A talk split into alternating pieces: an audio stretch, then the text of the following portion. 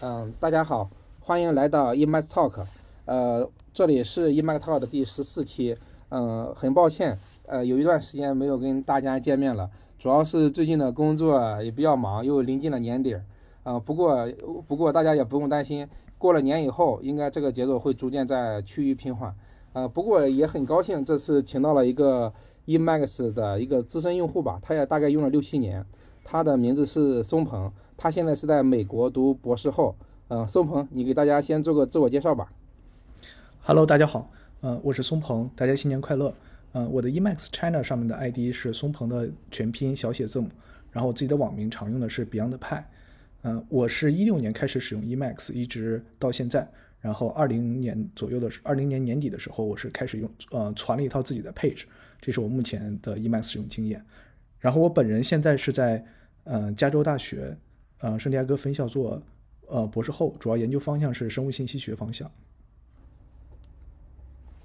OK，实际上，生活，因为我觉得你的经历还是比较传奇的，因为你是最早是学生物，然后后来转到了生物计算机方面的一个交叉学科，然后你先是在国内的一些互联网公司工作，然后最后又转到了一些学术方面的研究嘛。我觉得这个这个过程本身就比较有意思啊。啊，但是我觉得咱今天聊的主题可以先分为两部分，一个是先介绍一下你 Emax 方面的经历，然后等这方面结束以后，咱再去聊你这个职业生涯方面的东西。OK？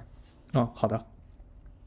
嗯，行，那你先给大家介绍一下，当初你是因为什么样的原因去接触到 Emax 的？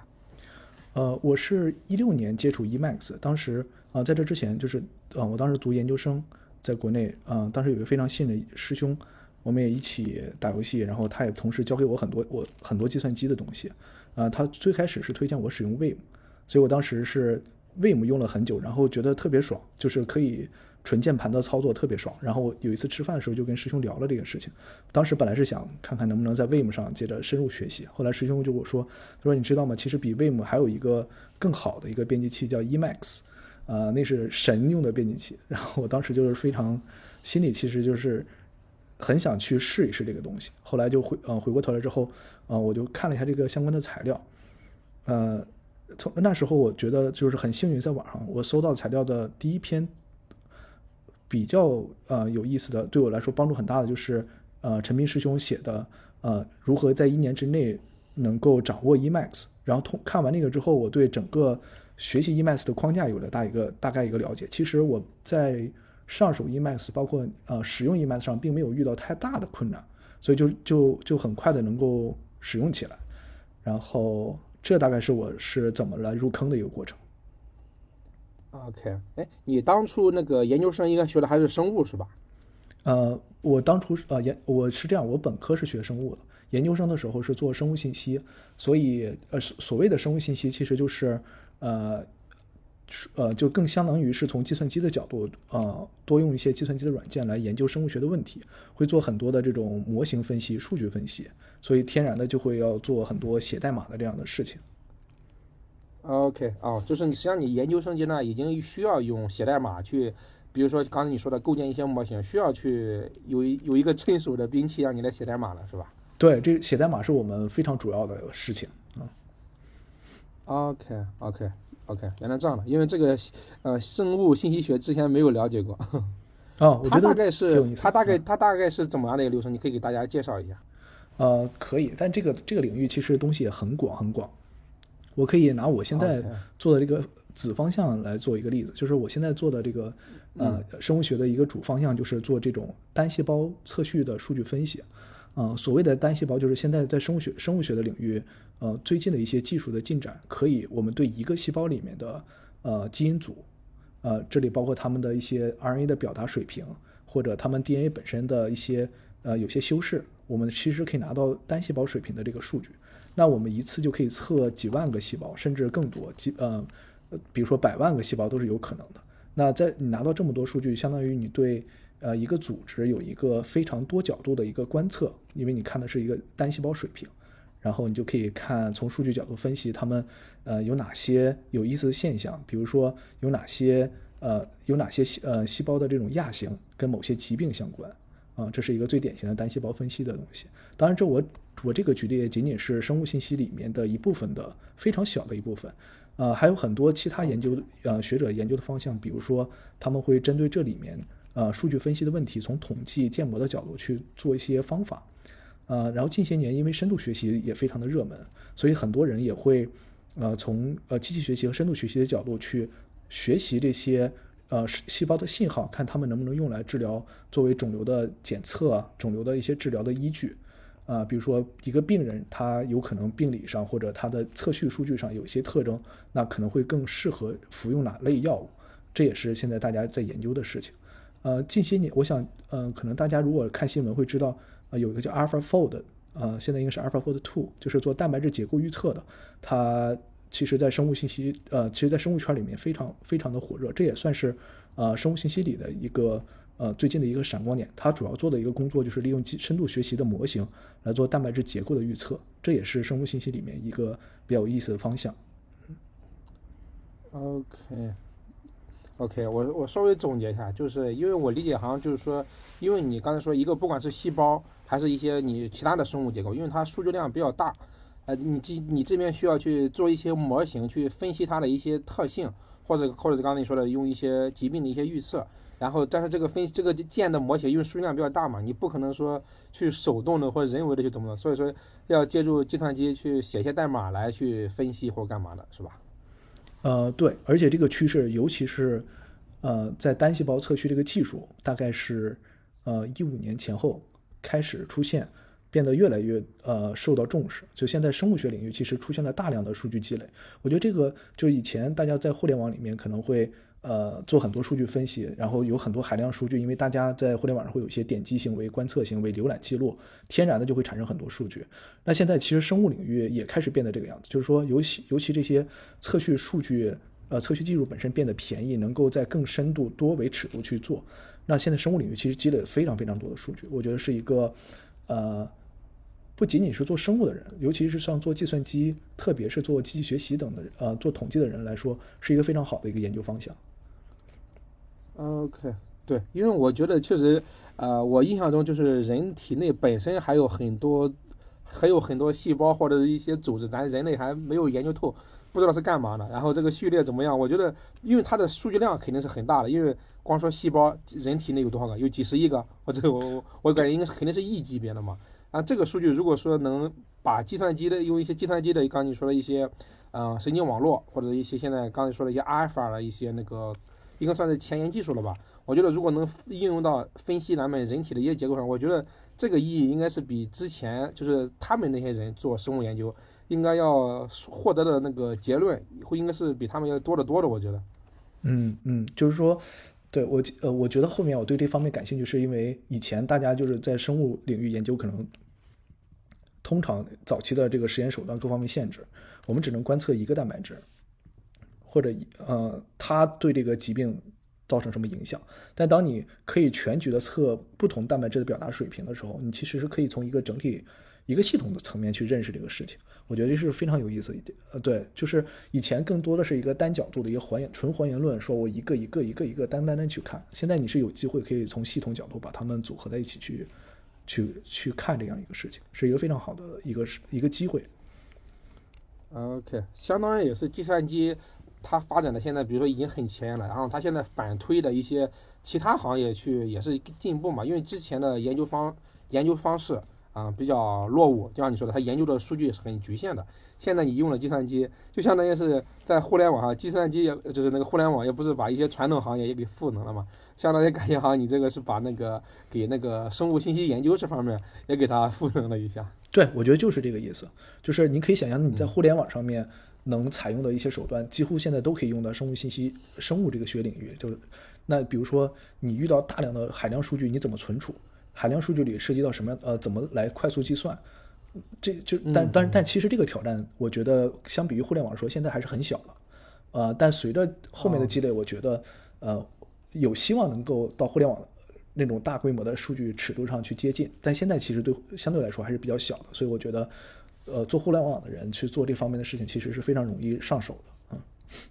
哦，现在相当于是生物研究的这部生物学跟计算机信息学，就是这种技术，它相当于融合，现在还相当于是个起步阶段，就跟当时早期互联网一样嘛。如果说，但是刚刚你说的，如果说现在有越来越多的人投入到这个方向，肯定会，而而且因为刚才说了，人体内的细胞的数据本来就是亿级别的，本来就是海量的，肯定，我觉得就像刚刚你预测的，肯定这个方向肯定会数，呃，它需要的大数据处理、大数据存储的这种技术，肯定会越来越强烈的。对对，我们现在大概，比如说我现在分析的数据可能是在 T 的这个水平，就是呃几十 T、几百 T 的水平，在一个就存储大概是这样一个规模。内存平时的消耗，当然我们这些程序都不是那种非常严格的性能上一定要在乎怎么样，大概就是在几十到几百 G 的内存就 OK，呃小肯定要小于三百 G，大概一百一百多 G 内存的消耗，呃就是现在确实已经能 hand 能够处理很多很大规模的数据了，但但我想将来我觉得单纯这种这种水平的操作可能还不够，对，但是现在现阶段这已经是已经足够了，对。OK，就是说现在买到现在的需求了，但是以后我觉得有可能，以后的肯定会也会有一些瓶颈。我觉得以后有可能会，比如说把多台机器联合起来去算，因为我理解好像你现在还是单机的嘛。对我们主要很多时候是单机，对，或者是在集群里做一些非常简单的计算啊。OK OK OK，那我感觉聊了了解了一个很好的一个方向。我感觉很多，如果说感觉对互联网，就是如果说你对生物学本身就比较爱好，然后对计算机又有一些编程方面的一些爱好，这我感觉这是个很好的一个交叉学科。对，是的，我觉得是的，嗯，OK，行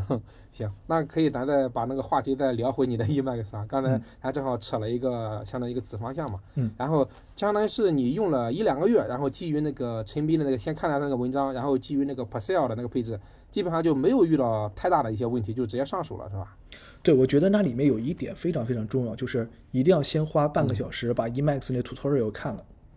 然后你你就就不会存在太多问题了。就是那里面基本上你怎么呃怎么关 Emacs 很重要，怎么查找文件，然后怎么移动光标，怎么输入，呃，那个三十分钟那个 tutorial 那个写的非常好。呃，而且是自带文档，那个读完，我是当时就按呃就按照那个要按照那个上面的指导，我就去那样做了。然后后来就是在配置方面，我就直接用了 Pascal 的配置，然后在之后就是出现那个 Evo Mode，我看陈斌师兄也经常也之前也推过这个事情，推荐过这个，然后我就用了 Evo Mode，、因为我本身自己之前是用 Vim 的，啊，一旦有了 Evo Mode，我就很爽，因为你可以相当于在 Emacs 里用 Vim 的那种呃编辑模式，我就觉得非常舒服啊。OK，对对对，因为我觉得很多人就是就是 Vim 用户吧，就 Vim 用户，很多人转过来肯定是如呃一 Vim 呃 evol 的话，应该出来是多少年了？我我这个大不记得，大概记不得了哈。但是我觉得从 Vim 转到 Emacs，然后加上这个呃 evol mode 的话，基本上跟它之前相当于有了 Vim 的功能，然后又扩展了 Emacs 这么一个生态，我觉得应该算是个一个很大的一个杀器了。对对，而且效率还挺不错的，就是嗯 OK，呃，那你现在就是基于那个陈斌的这个教程，然后用了 Pascal 的配置，你现在用的配置还是基于那个 Pascal 的吗？还是说你自己也用了这么长时间，也自己攒了一套呢？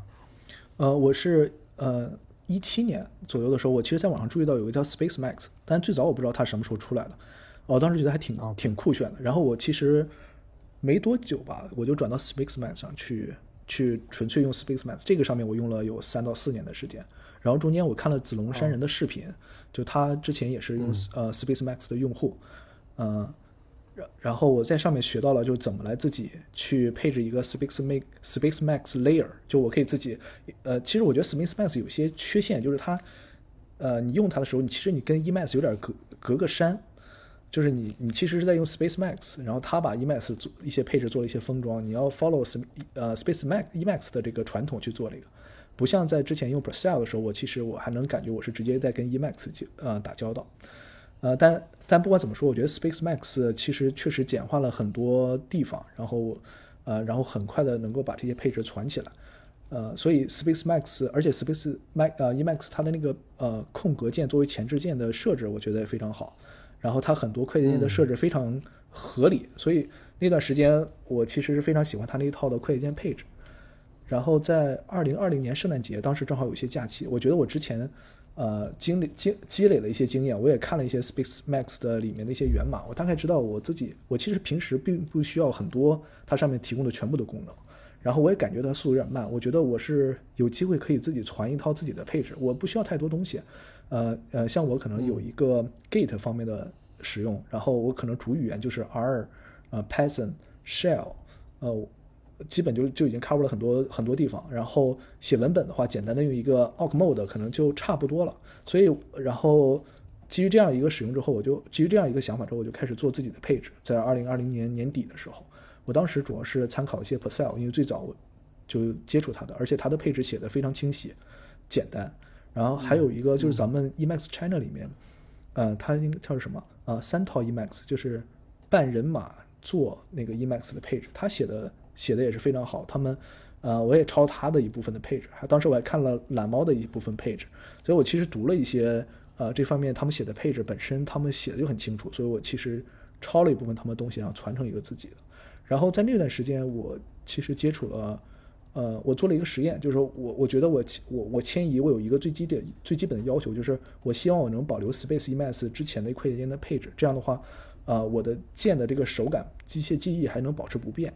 然后我了解到了 Space Emacs，我可以用 Evo 呃 Evo Mode 加 Evo Collection，然后再加上一个叫 General 的一个 package，我就可以去模完全模拟 Space Emacs 的那个。呃，空格作为前导键的配置，那我我就就很方便的就迁移过来了。所以，呃，二零二零年年底我就用了自己的配置，一直用到现在。然后，但我的主快捷键的这种设置方式其实是比较受 Space Emacs 的影响。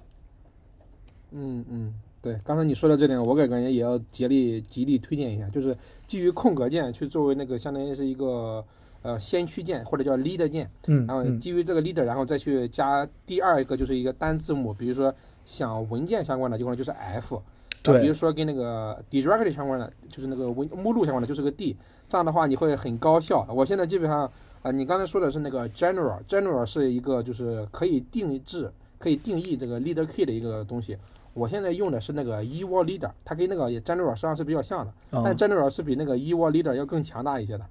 但是因为那个 e w a l leader 我用的也比较顺了，我就懒得切换了。但是这种工作流我觉得是很高效的，就是加上那个 e w a l 的话，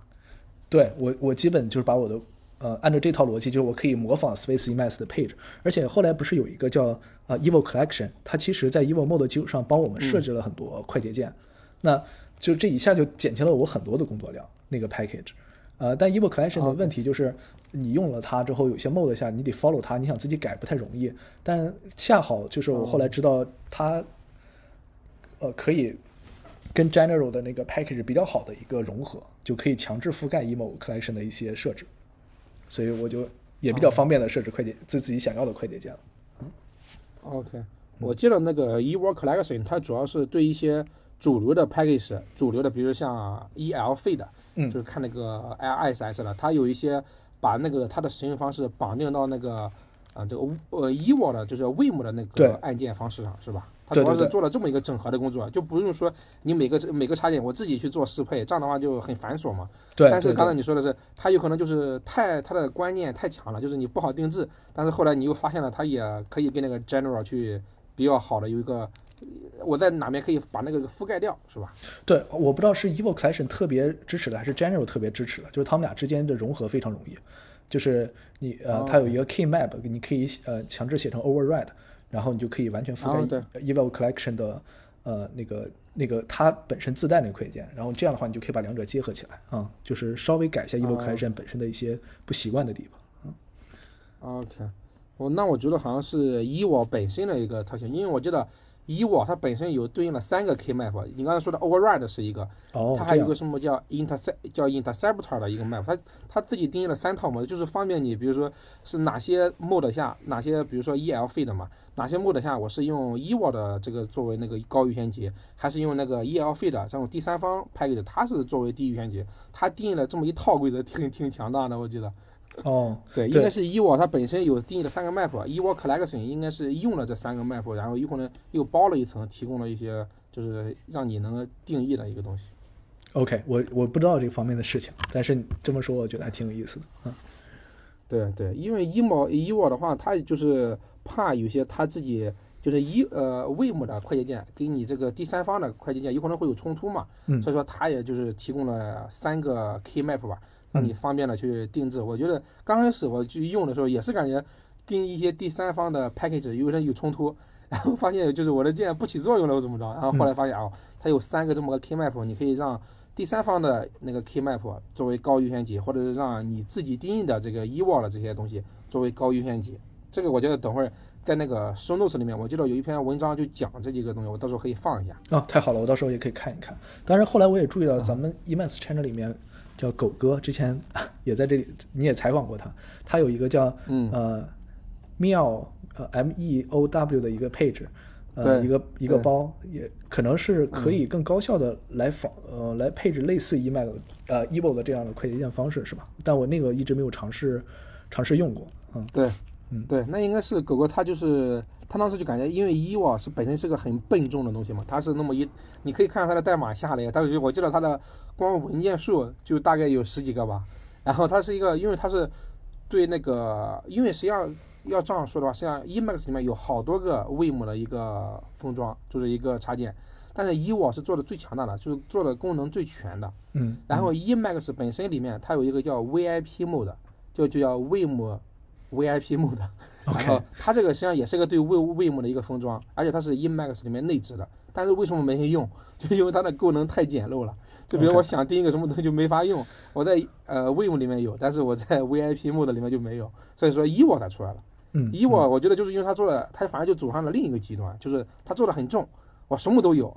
我估计当时狗哥他那个插件应该是，他想就是说是可以他自己去改代码的一个一个一个配置吧，就是我也有他那些编辑的一些性质，也按那个单字母去移动这种东西的一个风格，但是它那个代码它又可控，而且我记得当时在论坛里面，它还有一些呃高效的编辑模式吧，但是我也没有去用嘛，因为我在。一呃一就是那个一沃 mode 上，我也用的比较舒服了，我也去没有去懒得折腾。对，它应该是有一些它独到的一些编辑的一些东西了。对对对，我也是这样感觉，嗯。OK，行，哎，那我感觉你通过攒这个配置，你是因为刚才有一点没有聊，就是你是对那个 Ellipse，你是刚开始是就开始去学了呢，还是说你是在抄配置的过程中边学边边弄的？这个好像是你可以给大家 share 一下。嗯，我觉得应该是应该是你说的第二种，就是呃抄配置的时候学的。我没有特意，完全没有特意去学 e l i s 但我本身发现这个语言的表达能力很强，呃，至少我看的时候我特别容易懂。我啊，我之前当然可能是你只要稍微有些其他语言的基础，我觉得看 e l i s 看还是能看懂的，就所以我抄的时候没有太费事。然后当时也是我其实也是呃遵照了那个陈明师兄当时写那个一年掌握 Emacs 的那个传统，就说建议大家不要上来你先学个 Elisp，然后你再去学 Emacs。那你你本来是想用 Emacs，但是你结果去学了一一门编辑编程语言，然后把自己绕进去了，所以我就一直没有学 Elisp。呃，但是呃，但是确实，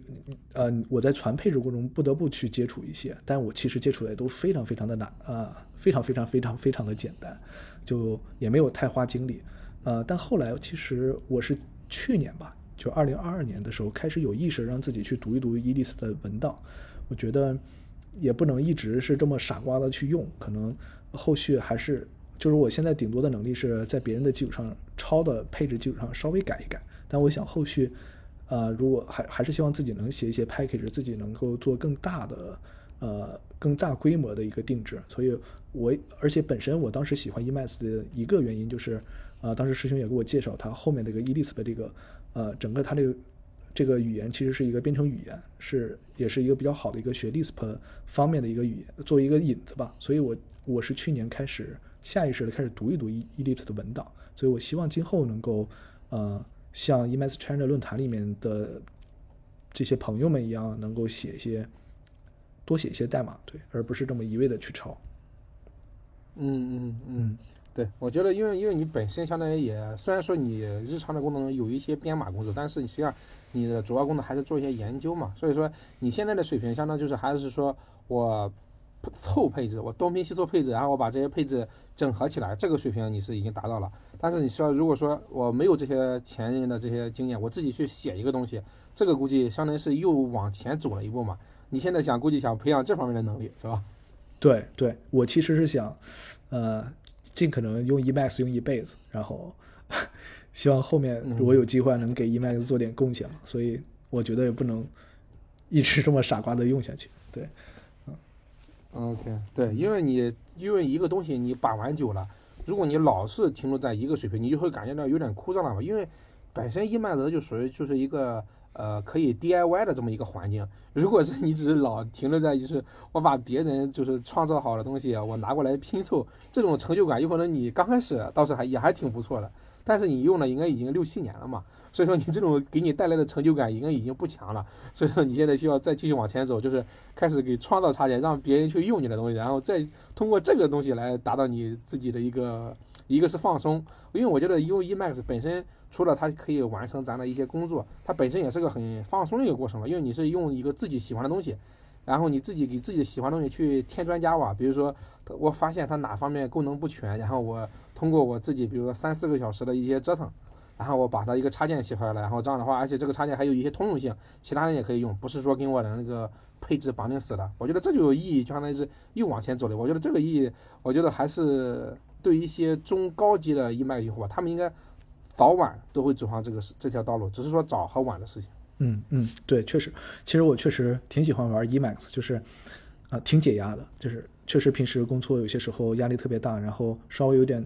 时间的时候，我愿意去看一看 Emacs 文档，折腾折腾配置，对我来说就是一个非常放松和享受的一个一个一个过程。对，是我的一种娱乐方式。对对对，因为因为我觉得很多有可能刚开始的一些听众或者一些 Emacs 用户，他有可能他不能了，他不能理解咱们这种就是就是把 Emacs 用当成一种，我觉得它就是个类似于一种一个一种游戏机的东西吧，对，它也是会上瘾的，也是会上瘾的。如果说你一旦就是有些因为有一些听众他一些新手嘛，他基本上就是他第一个门槛还没有迈过去。如果他第一个门槛一旦迈过去以后，他就基本上就能体会到咱们这种就是享受 Emacs。虽然说 Emacs 它我的能力很菜，我也不这么会写 Ellipse，但是我就是通过这种东拼西凑，然后抄一抄的特性，我就可以先把它先玩起来了，相当于是把相当于达到了一个 Level 一的水平。现在看你 Level 一已经已经过关了，然后你可以先进入 Level 二了。对对，是的，嗯嗯，对，我觉得这样的话就挺好，因为它本身就是一个。因为 Emacs 本身的理念吧，它就是说任何人都可以定制。我感觉这就是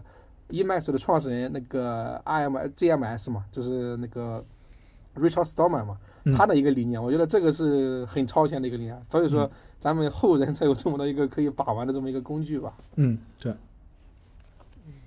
对。然后这边你的经历介绍完了以后，我觉得你可以再接下来给大家分享一下你现在是你就是你现在的工作是怎么使用这个 Emacs 的。嗯，可以，就是一些我的日常的工作流。呃，我本身，呃，我本身算是半个果粉，呃，其实，呃，呃，所以我其实很多的，比如说，啊，我我有手机，我的笔记本，还有包括我的台式机都是苹果系统，所以我现在的很多工作流是围绕这样一个苹果系统来去实现的。呃，我的主要的编辑和写代码方面，我都是在用 Emacs，但是。呃，其他的我其实很多都没有在 Emacs 里做，比如说我会重度的使用呃 Apple 自己的那个 Notes 来做笔记，因为这个 Notes 可以很方便的去 share 给大家，可以转成各种文 PDF 文档，然后手机和电脑可以同步，然后可以随时的照照片往里贴图片，是非常方便。我并没有大量的使用 Org Mode，然后我的邮箱我也没有用 Emacs 自己的那个呃 GNOS 吗？我也没有用没有。没有怎么用它，我尝试配置过，但我觉得还是太麻烦了，啊，然后我现在主要的就用呃 Apple 自己的那个 Mail 的那个呃应用程序，这样我手机、电脑包括台式机都是同步的，就是我我也不需要操心太多事情，呃，然后本身我的一些事件，就比如说一些 Calendar，我也都是用呃苹果自己的这些呃应用软件，就完全可以把它们同步过去了，所以这些我也都没有用 Emacs。那除了这些日常的这种通信交流之外呢，我大部分绝大部分写编码、写代码的时间，我都是生活在 Emacs 里的。那我每天可能主要时间当然都是在写代码，所以我基本都是在生活在 Emacs 里。这里就包括我，但我的代码写的也都是，其实都比较简单。我们做分析的，呃，我可能而且我主要 f 主要用的也都是一些主流语言，呃，R 语言啊，Python 语言，也没有去用很多的 C 或 C 加加这样的事情。然后。那在写 R 或 Python 的时候，主基本就依赖于 Lisp Mode 啊、就是最近的这个 Language Server 啊、Protocol，就是他们这样的话，就是我发现这个这个做的还是 Lisp Mode 还是做的很好的，就是呃我自己没有用没有遇到太多的性能问题，就是我从 Lisp Mode Lisp Mode 开始有之后就一直用到现在，当然我的程序规模都比较小，呃，然后它的这个找的定义啊各方面都补全呀、等等都还是挺做的挺不错的。然后呃，在 Emacs 里我，我在我的搜索主要是用那个 Ham mode，这个我没没折腾过，这是一个比较老的一个 mode，但我一直在用它。呃，我之前在网上找到一个 Ham mode 的一个配置，它呃一个说明介绍文档，基本围绕 Ham mode 介绍了很多它周边的插件。呃，所以我现在是 Helm mode 的一个主要的一个使用者。我最常用的 Helm mode 的一个模式就是它跟 Git 结合，可以在一个 Git 这个 project 里面，我去搜索一些关键词，然后它会列出哪些文件去包含这个这个呃相应的我搜索的关键词。这个我用的比较多，可以在代码文件之间跳转。然后本身的 Git 管理，我其实是就用 Emacs 特别有名的叫 Magit，对吧？呃，我觉得它是一、太好用了，我真的是因为因为正因为有了它存在，我其实现在的代码的主要同步都在用它。然后我的远程就是我们这边计算的时候，除了我台式机之外，我还有一个学校会有一个呃 HPC，就是这个集群。那集群上的代码，我跟本地代码都是用 Git 来，都是用 Git 来同步。但我其实非常方便，因为我在本地 Magit，我随便快捷键用一下，我就能同步上去。所以我平时的一些代码备份，我都我都是都已经成习惯了。然后，嗯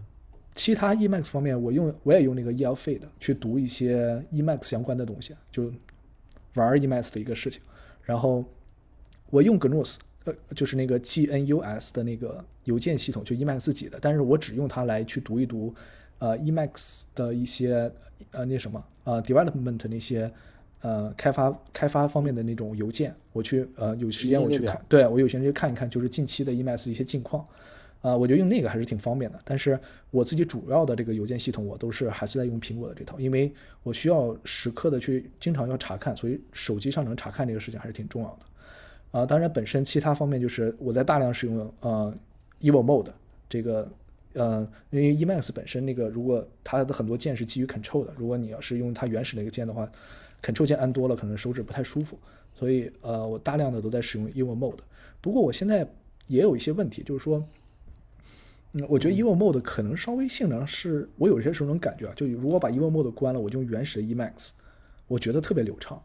所以我现在除了我自己日常的一个配置之外，我又传了一套非常简单的什么插件都不要的一个 Emacs 原始的配置。呃，就是比如说我在 debug Emacs 的时候，我就会，呃，以前我都用 Vim 来 debug 我那个呃 Emacs 配置文件，但现在我传了一套非常原始的 Emacs，它只有一些基本快捷键、基本主题的设置，呃，然后非常快。我就用那个来去做的做我的一个 default 的一个呃一个文本编辑。器，然后我把我的 Vim 就指向了这个一个 e 一个就 naive Emacs 啊，这是我现在一个基本的日常工作流。对，，OK OK，嗯行，我感觉刚才实际上说了很多点啊，但是我可以就就刚才你说的那个问题吧，因为实际上我觉得玩 Emacs 如果玩的比较久，确实需要那么有一套就是备份的插件，就备份的那个配置，我一般就是叫我这边也有一套叫 Mini Emacs，我这边叫 Mini，就是一个微型微缩版的，因为很多时候，比如说你那套主主要用的配置有可能会改的改的就出问题了嘛。但是这个时候就需要有一套备份的配置，然后去把 Emacs 再启动起来，然后再去查看问题。我最早之前也是用 Vim 去看，但是发现 Vim 不是很方便，然后就一些快捷键啦、跳转啦都都都不一样。然后我想了一下，也是有需要有这么东西。但是刚才我觉得你说的最重要一点就是说，你用 Evo Mode 用久了，突然间切换到那个原生的那个 Emacs，确实会感觉到它哦，它好流畅。对，就是很爽。我不知道，就平时不会注意，就是平时也在用 Evo Mode，但觉得也还可以，没有卡手的感觉。但是你一旦切实切切到那个原生的那个，用起来就很舒服，就还挺奇怪的。嗯，对，对，我觉得这一点也很重要，因为我觉得这一点我跟你的体验还比较相似吧。嗯，因为我觉得这个就是有时候也是因为写代码这个过程中，你不会去在就是他写的也是足够流畅了，不会说你写代码我按一个按键或者怎么保存一下，它需要让你有一些明显的卡顿感。这个是不会有的，嗯但是就是有时候你突然间发现，你用刚才说的用那种 mini 的配置，来去启动 Emacs，发现哦，原来 Emacs 这么快，你都从来没想过。我觉得这种感受也是，就是每个去把玩 Emacs 的人，有可能或多或少都会有吧。我觉得这时候应该就是主要是你那个刚才大家前面也介绍了嘛，本身 Evo Mode 就是个很重的一个东西。如果说实际上我觉得哈，我这边可以建议就是，如果说我因为我也尝试的去用上那个 VIP Mode，就是 Emacs 里面自带的那个 Evo 的这么一个 Emulator。就是一个模仿它的一个快捷键东西，我觉得你也可以用上它，因为有时候我觉得以我确实会比较笨的时候，我也会闲暇时间再去自己 DIY 的时候，我也会去用上这个 VIP mode。我发现 VIP mode 它也可以是 HJKL 去做一些移动，这个是最基本的嘛。我觉得很多时候有了这个东西以后就可以了。所以说我的那个 mini 的那个配置，我有可能会把那个 VIP mode 打开，这样的话我也有了部分 Evo 的这个呃部分 Evo 的能力。但是我又享用了原生的这个 Emacs 的速度，因为实际上 Emacs 本身有很多一些不为大家知的一些那个插件嘛。刚才说的那个 VIP mode，我觉得就很多听众有可能都没用过，我就没用过，我就没用过。对，对，很多人都没听过，而且现在也不主流推荐。然后大家一一说，呃，一说那个 Vim，一般就是 Evo，不会想到有个什么 VIP mode。但是，但是这个东西也还是有些价值的吧，因为。虽然说这个 VIP mode 它也好久没更新了，我估计应该是那个原作者应该是已经弃坑了，因为而且现在关键是现在 Evo 太强大了，我估计他那边的发展动力是不是就没有那么强了？而且或者是说我的目标就是简单，我已经达到这个目的了，所以说我就不需要再发展了，也有这种可能性哈。嗯，对，但是对于我们使用者是来说，我们也不需要就是完全能像 Evo mode 提供一个全功能，对吧？基本的一些 HJK 的快捷键访问。很多时候就就帮助我们很多事情了。对对，这个基本上就解决了那个，就不是有个什么二八定律嘛？你百分之八十的功能，这有可能就百分之二十人用。大部分人用的功能，就刚才说的，我这个移动有了，我基本上百分之八十的需求就满足了。对，而且我不知道你，呃，你用集群有没有注意到？就是我在集群上，如果我用自己的 EMAS 配置，我都觉得我 EMAS 配置写的挺简单，但集群上的启动非常慢。呃，比我自己的台式机额外额外慢很多。当然，集群是一个 Linux 系统，本身它的机器可能也有些老化，这都有可能。呃，所以，但是，所以我就也是想格外传一个叫 Naive Emacs，呃，其不不安装任何包，这样我在那个集群上的 Emacs 也可以快速启动。因为否则的话，我在集群上也只能用 Vim，Vim 确实速度还是挺快的。对，这也是我现在越来越倾向于，呃，已经在开始了，已经就自己传一套。就用 Emacs 自己原生的那些东西，然后一个非常简单的一个配置。对，我在想那个 Mag Magic 本身是不是也有点重量，就是也有点，嗯，对资源有一些消耗，会拖慢这个 Emacs 启动。我不知道，但是我在那个集群上，反对我在集群上，反正一些大的插件我都用不起来，所以，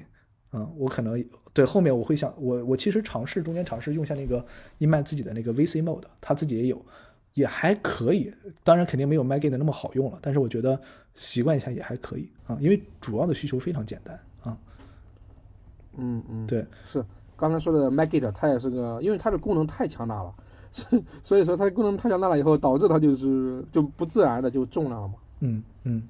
而且 Magit 的话，在一些看一些大型的一些项目的时候会很卡。我这边一些大型的项目我都不敢用的，它会有一些，它不过它有一个专门的页面，就是讲它怎么去提升它的 performance，嗯，怎么去在大型项目，比如说你做一些 diff 的时候，它做 diff 的时候，它会很花哨的，它会把一些啊比较增增加的行，我会用绿色，删除的行会用红色标识一下嘛，就跟咱那个看那个 GitHub 的那个 diff 一样，嗯，但是它这个东西是本身是很耗 CPU 的，因为你像它的。逐行呢去判断这个都是这个一行是增加删除，然后再给它加一些 layout 去加上颜色之类的，它本身就是很耗那个 CPU 的。然后 Ellipse 本身性能又不行，所以说基本上我在看一些大项目的时候，我都不敢用这种一些 太高级的一些功能，基本上就是用它来做 push 或者是 pro 这之类的。对对对，嗯。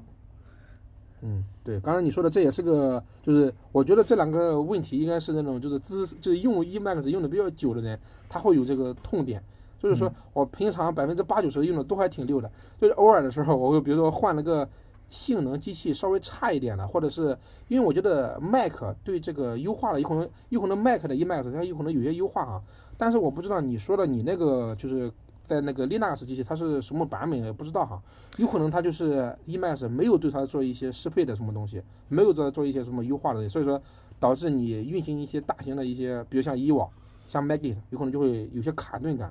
这个也有可能，因为我觉得。呃，Mac 因为很多用，因为 Mac 用户我觉得在使用 Emacs 还挺多的，所以说 Mac 的 Emacs 它是有个好像专门的一些优化的，我觉得有可能有一些。OK OK，嗯，对，然后 OK，然后我再想想刚才你聊的一些使用的流程。嗯，OK，刚才你还说了一个是 Lisp Mode 嘛，实际上我因为很多人就是感觉 Lisp Mode 是比较慢的，但是你刚才说的是你没有这个痛点是吧？嗯，我觉得一个最主要原因，我的代码量都不是那么大。我觉得就是虽然我也是在做，呃，写写程序，但也写也写一些，但我觉得应该远远没有你们这些科班出身，然后还在互联网工作的这些同事写的代码量大，所以可能对 Lisp Mode 没有太大挑战。呃，另外 Lisp Mode 后面，尤其是后面的时候，它有一些更新，我觉得性能上上来了，然后包括 Emacs。呃，它有一些那个，我记得它呃 list Mode 有一些 document 就告诉你哪些东西关闭了，或者哪些东西可能会影响性能，你把它稍微关一关，然后就好很多。我基本也稍微设置了一下，然后但我觉得好像后面还有一个原因，应该是 Emacs 本身的版本，就是二十八、二十九以后，它自己性能就有很大的提升，就包括 JSON 的处理各方面，我觉得那个也是。呃，naive compile 那个我不知道它会对 list Mode 有多大的提升，那个我我不清楚。嗯，但是我感觉可能 Jason 的那个处理方式后来有一个在十八的时候，是不是一个主作为一个主 feature 对吧？那个可能会提升很多。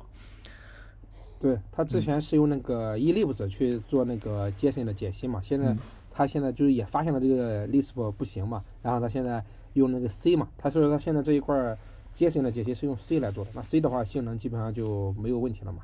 对我中间尝试想用一下那个 Eglot，叫 Eglot 吧，Eglot，Eglot Mode。呃，我用不起来，我不知道为啥。反正我感觉它提供的功能跟 Lisp Mode 比起来少少一些，然后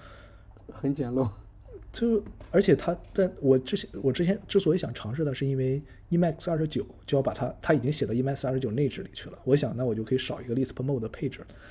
但我尝试用了一下，并没有成功。所以，但后来我就也懒得折腾了，因为 Lisp Mode 已经用了很久了。对，包括懒猫，其实它也实现一个呃叫呃。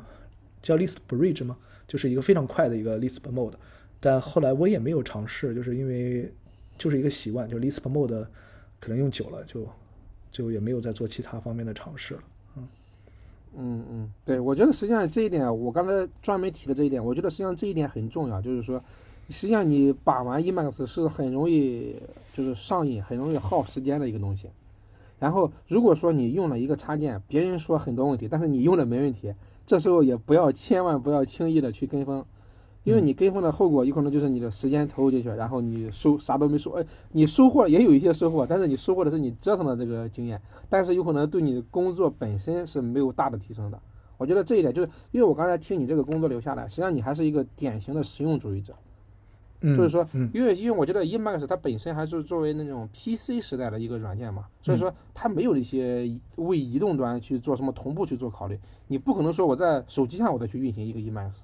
那是不可能的。我觉得，我觉得现在不可能吧，就是起码将来有可能这个需求越来越强，因为我邮件我的一些 agenda 我肯定是需要在手机上同步的嘛，因为你不可能说我都带着电脑嘛，这也不大现实，是吧？嗯。所以说，我觉得有可能以后或者是现在，我觉得也有一些。去把那些 org 的 agenda 用一些有些人写的一些就是 ROS 上的一些 app 去做同步，但是我觉得现在有可能我倒是没用过它体验哈，我就觉得现在还是就是有些有些麻烦了吧，关键是有些麻烦。就我现在跟你刚才介绍的流程也差不太多，我一些一些那个快速的笔记、简单的笔记，我也是直接用那个用 Note 那个笔记，就是 Mac 自带那个 Notes，然后我就感觉挺方便，而且它的本身这个 Notes。有云端同步，而且还有刚刚你说的，呃，是一些多媒体，可以插入一些图片，可以去做一些分享，可以导出一些各种各样的格式，确实挺方便的。我觉得这一点要要要要给大家着重说一下，就是说，实际上你把完 Emacs，实际上就是你达到你自己的一个舒服的状态就可以了。如果说你要是有时间，你可以去折腾，但是千万不要说因为去把玩 Emacs，反而影响了你的正常工作。我觉得这就有点，嗯，得不偿失了嘛。对对，其实我我我用 Emacs，我我后来想一想，就是我还是想回到最初，就是说，呃，我我其实想追求的是一个非常强大的一个文本编辑器。那这个文本就是，嗯，它是一个广义上有几种定义，它有可能是一种纯文本，但有可能就是一种程序语言，它需要对这个程序语言有一些补全支持、高亮显示的支持。那有可能一些不同的格式，呃，不同的程序语言在一个文本编辑器里面同时支持。呃，我我觉得这就是一个，我就广义追求的一个比较好的、强大的一个文本编辑器。我觉得 Emacs 做到这一点了。呃，我也希望在这一点上能够尽可能的去使用 Emacs。那其他方面，我并不在乎 Emacs 会表现的怎么样。就是我我对我来说，Emacs 可能就是我希望极致的去实验呃使呃使用它的文本编辑的这种功能。对，嗯嗯，对，我觉得这就挺好，因为我觉得你的现在，因为你本身也不是那种专职的程序员嘛，你本身还是用只用它的写代码。然后如果说能再把它一些刚刚你说的多多格式吧，多格式的这种处理能力再发挥到极致，你感觉就够了。我没必要说我，比如说我收邮件，我非得在 Emacs 里，或者是我去写一些那个笔记，我非得用 org mode，这也这肯定都是一些可选项嘛，就是根据你完全是根据你自身的需求的，怎么方便怎么来，是吧？对，是的，呃，对，后来有一个我还我忘记说，就是我日常工作流，我现在写的是，sorry，我现在写的少了，就是呃，我之前可能会写些嗯 LaTeX，我也是在 Emacs，我觉得在 Emacs 里写 LaTeX 是一个非常舒服的体验，呃，虽然有很多现成的 LaTeX 的工具，但 Emacs 里面呃有很多的快捷键可以支持你非常方便的输入一些特殊字符，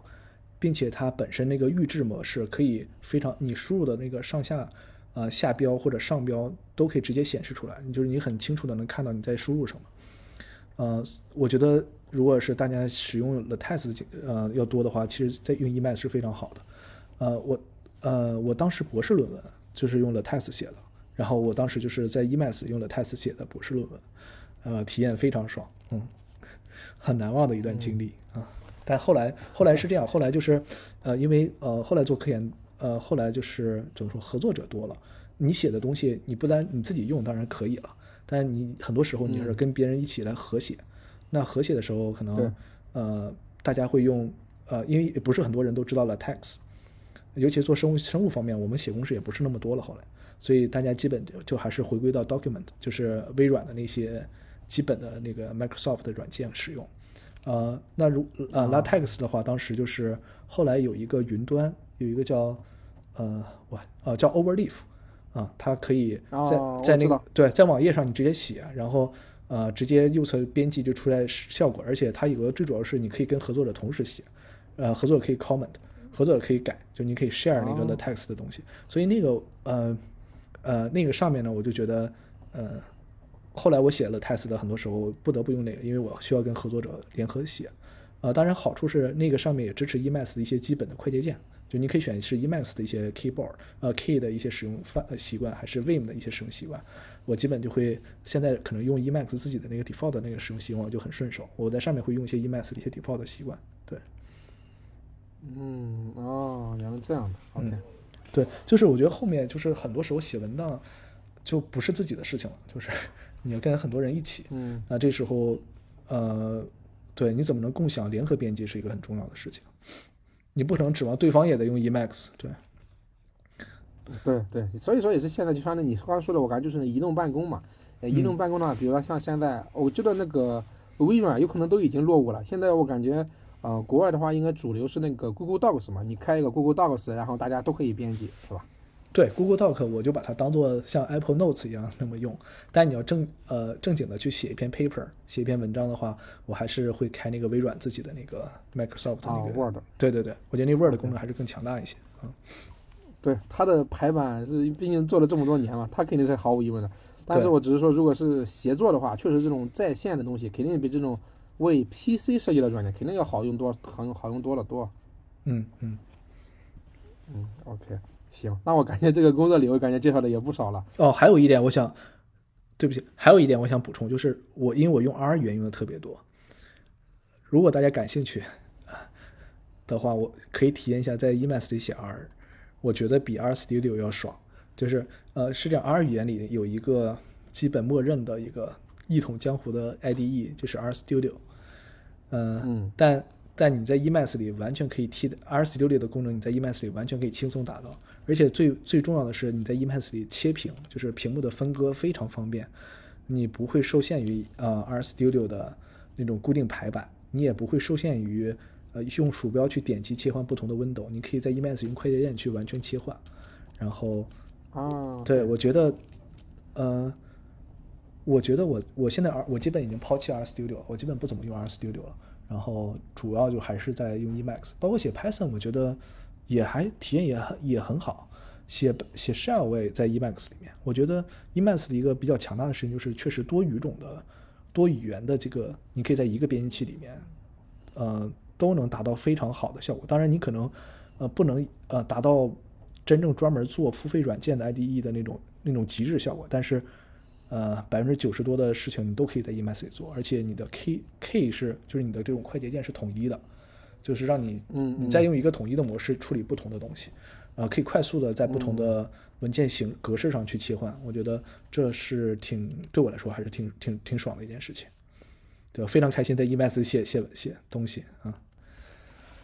对对，刚才你说的一点啊，这是 Emacs 的很大的优势嘛，就是它是一个，它首先是一个微米编辑器，然后然后加上一些第三方的一些 mode，然后你可以把它打成一个 Python IDE 或者是一个 R 的 IDE，但是而且这个 IDE 虽然说刚才你说的没有那个传统的那么那么极致，但是很多那个传统的 IDE 你用到的功能有可能也就百分之二十，是吧？所以说你完全可以用 Emacs 达到一些就是统一的一个 IDE，然后把各种语言去写。我觉得这对程序员来说有可能是更重要的，因为你程序员写，因为你现在只是用了三种语言对，Python、R、Shell。但是一般一个程序员的话，我觉得他 Python 有可能会写一些脚本，Shell 写一些脚本，然后还有主力的 Go、Java 或者是 Rust，它天然的就有这种多语言的这么个需求。因为很多项目它有一些简单的项目就用什么语言，肯定是不可能说用一种语言去把所有的事情都干了。我觉得这也有点极致了，就是也没必要嘛，肯定是用哪些语言擅长做什么事情，咱们就用嘛，是吧？嗯但是这样的话，如果说你要在不同的 IDE 之间来回去切，我觉得这就是一个问题了吧？虽然说那个 VS Code 它也可以做到这些事情，就刚才说呃多种语言的一个支持，但是它的跟 Emacs 的区别就是说它的定制性没有 Emacs 这么强嘛。我一直没有尝试 VS Code，哦，我尝试过一次但是不是很习惯。就我觉得快捷键完全不像 Emacs 那样是一种，它在设计的时候就会考虑这种快捷键设计。我所以，我用 E VS Code 的时候，我就用的不是太方便，所以后来也就不了了之了。嗯，当然我，我也承认，就是说，呃，是允许存在很多很多非常优秀的编辑器的文本编辑器的。那我只是选了其中 Emacs 这一个文本编辑，一个比较好的文本编辑器。那我希望自己主要是在用它，我不，我我也不觉得 VS Code 差，我也，但是我可能就是不喜欢或者，呃，只想在一个地呃，比如说在一个上面用好它就，对我来说就足够了。嗯嗯，对，我觉得这也是很多 Emacs 用户的一个一一个特点嘛，就是我用的比较熟练了，我很难再去接触一些东西，再去把它替换掉了。我觉得也很难替换啊，因为我、我之前就是折腾过一下那个 VS Code，我是想把它用一下，因为确实这么流行，肯定有一些它的优势嘛。嗯我也想体验一下，但是我也用了这么呃三四天差不多，然后感觉用起来确实不如 Emacs 的顺手，有可能刚开始它的一些刚就像刚才你说的快捷键完全不一样，是它的一套那种东西，然后很多定制的方式。呃，比如说发现哪个插件用的不是很顺，我也不是那么方便的改，因为它的插件的工作方式跟 Emacs 插件的工作方式是完全不一样的。嗯 Emacs 相当于是一个相当于一个运行的一个 Lisp 模式，你相当于直接敲几行 Emacs，然后执行一下，它就已经成为你这个配置的一部分了。但是像一些其他的 IDE，比如像 VS Code，它就不能做到这一点。所以说，你用 Emacs 用的比较深的人，他享受过这种便利的性以后，你让他再去转移到 VS Code，我觉得是很难的，还，我觉得这太难了，因为它的定制性完全不如这边。对对，我确实觉得我用 Emacs 的时候，我感觉我非常自由。对，它本身就是个自由软件嘛，所以说对它是完全就是为了你个人开个人的一些，就是为了让一些定制需求强的人，可以基于这么一个靠的一个 Emacs，去发展出一些就是五花八门的一些东西。你可以把它打造成 VS Code，你确实可以把，因为现在网上我记得也有一些主题，然后它就是把一些颜色配色跟 VS Code 打扮的一模一样。我也我曾经也用过一段时间，就是那个 VS Code 的主题，我发现跟 VS Code 也没有什么本质性的区别，就是它长得比较像，UI 什么的都一样，颜色都一样，也可以做到。但是你 VS Code 就不可能说把 VS Code 打造成 Emacs 这样，那就不能反过来了嘛。对，那另外一个原因，我觉得就有点说的有点大，就是毕竟 VS Code 的背后是微软的支持哈。那如果微软不支持了，VS Code 将来会怎样？我们不知道。就包括我现在在用苹果这套体系哈，那苹果如果哪一天它也经营不善或者发生了什么，那这些我这些记录要怎么样，我也不知道。但 Emacs，我其实我我也确实从根上我也认同 Emacs 这种就是开放呃开源软件的理念，就是大家是一个社区在维呃在维维护这一个 Emacs 软件，它本身也是非常有历史的。然后我也相信它会比会比我们的生命。会比微软会比苹果存在时间更久，呃，它更像是一个长时期的东西，就是，呃，我觉得会在一段时间内会有很多的 IDE 非常的流行，有现在有 VS Code，可能在早期有这个 Eclipse，呃，但是你如果用了十年二十年，比如像我，我可能对自己的想法是我希望我能尽可能，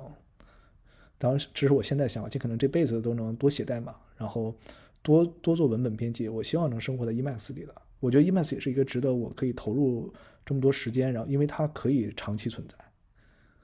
对，这这一点是让我觉得挺重要的。对，我不会投，比如说我投我花了很多时间，但是最后，呃，它是一个商变成商业软件，没人支持，然后就停止了，那就功亏一篑了。对，嗯，对。刚才你在说的时候，我去搜了一下那个 Emacs 的，就是诞生的是哪一年？它是一九七六年。如果现在按二零三三年算的话，他已经五十七岁了。我觉得没有哪些软件确实可以活得这么久了。对对，这个问题这个问题确实也很实际。我觉得虽然说有可能有有些远哈，但是我觉得就是作为一个，就刚你说，我如果把这个工具，我想作为一生的一个工具来看的话，我觉得这个思考也是有价值的。不是说我因为最早前两 VS Code 最近几年才火的嘛，之前是最早之前是什么呢？最早前是什么 Sublime 好像是 Sublime，对 Sublime，就是对 Atom，然后。对，但是这些呃，Atom 不是 GitHub 的嘛？但是 GitHub 被微软收购了以后，他为什么不去主推这个 Atom？现在又主推这个 VS Code？我咱不知道他那背后的一些商业考量。但是会不会以后再出现第三者，再把 VS Code 再给就是替换掉了嘛？这个也不好说，确实，因为微软它肯定是有些它的一些就是想法，想去怎么去维护它的开发者社区，他怎么想去把这些用户抓牢，这肯定是他的一些东西。而且我记得我很早之前也写过一篇，就是从 GitHub 迁移到一个 CodeBlog 它的一个托管平台。当时当时我也写了一下，就是有可能以后，比如说你在写 VS Code 的过程中，会不会突然间弹出来一个微软的广告？当然，虽然说这是比较极端哈的，也就是打个比方嘛，有可能就是说你用的这些东西都是一些被大公司控制的，他们做的东西你是，就是他们如果对这个软件的方向做了一些改变，你作为一个第三方的一个终端用户，你是。做不了啥的，你啥也做不了的，你只能是再去寻找另一个。这个过程的话就会很痛苦嘛。如果说啊，你这个软件倒闭了，然后再去换一个，再去导一个这块，这样就比较痛苦。但是 Emacs 它已经存活了五十五十七年了，它已经五十七岁了。我觉得再再活上这么呃一百年、两百年、三百年，应该问题不大。我觉得。嗯嗯，对我其实也是，我看到你之前在微信的那个呃那个博客了，我把我的 Emacs 配置也迁到 CodeBook 呃 CodeBook 上了。对我也不想太重度的使用 GitHub，所以对也找了这些 Open Source 的一些 Git 看一看。但其他的其他的还没有，其他的很多东西还是在 GitHub 上。但 我希望有些就是我自己非常喜欢的这种开源项目，我想慢慢也迁到 Git 嗯 CodeBook 上去做。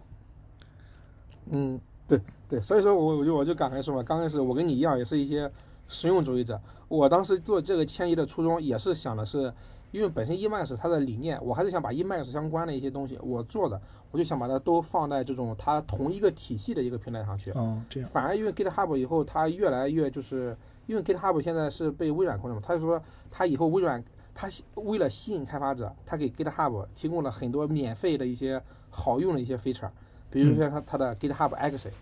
但是它免费的时候刚开始是免费，但它肯定也不是傻子嘛，是吧？他肯定到最后肯定会希望是。把用户开发者转到他的 Amazon 上，就他的云上。嗯，因为它现在实际上 GitHub 已经跟那个 Amazon 已经提供了很多整合了，就是你现在比如说你现在一个项目，你可以不用克隆到本地，直接在那 GitHub 上去点一个点儿，好像是，就可以直接打开一个虚拟环境，那个虚拟环境就是运行在那个 Amazon 上的。哦，这样，对他肯定是希望把，因为微软之前是对开发者是感觉是比较封闭的嘛，嗯这还感觉微软是一套封闭的系统。现在最近的那个微软的 CEO，他应该就角色要开放嘛，所以说他现在在那个 Windows 上不也做了那个 Windows Linux Subsystem 嘛？嗯他现在微软，我觉得现在的态度是挺好的，是挺开放的一个生态，不是说我感觉 Linux 就是个垃圾这种之类的。他现在也是做，他意识到他的一个瓶颈了，他知道他在服务端是比不上 Linux 的，所以说他现在就做了兼容。嗯嗯对对，但是我觉得很重要一点就是说，一些开放性的一些项目还是有它存在的一些价值的，因为这样的话是整个社区来去共同的去 support 这个项目，对，就是不，容易说不会说受某一个人，就哪怕现在 Richard Stallman 他想把这个项目关掉也不可能了，因为这个项目不是你自己的，而且它是有一些它的 GPL 协议在里面的，是大家共同的一个财富了。对，是的，对。然后你也可以添砖加瓦，是吧？给大家做一点贡献，如果将来可以的话，就是对，是一个很有意思的一个可以长期投入的地方。嗯对，所以说，因为在跟你之前聊之前，我就感觉咱们应该都是一个那种很实用的实用主义者，然后对自己的一些使用的工具又是感觉可以，就是找到一个合适了以后，我想把它用到终身上去，不是说啊，我再过三五年 再去换，感觉这个成本大家都用的就是不是特别爽，感觉就不想被这种商业公司绑架。对，是这样的。行，那我感觉刚才又又稍微聊了这么一段儿哈，嗯，然后我觉得工作流的方式这一块应该介绍的差不太多了吧？嗯，对我其实就是一个 Emacs 小白，所以呃，我也没有写过什么插件，所以我我觉得我的经验可能会特挺适合很多 Emacs 新手怎么怎么来入门的。嗯嗯嗯嗯，对，我觉得实际上因为因为还是就是我刚才我觉得哈，咱刚才聊了这么一些经历，从你的入门儿到你的使用到你的工作流，我觉得很重要的就是说，你是以 Emacs 作为你提升工作效率的一个工具来来用的。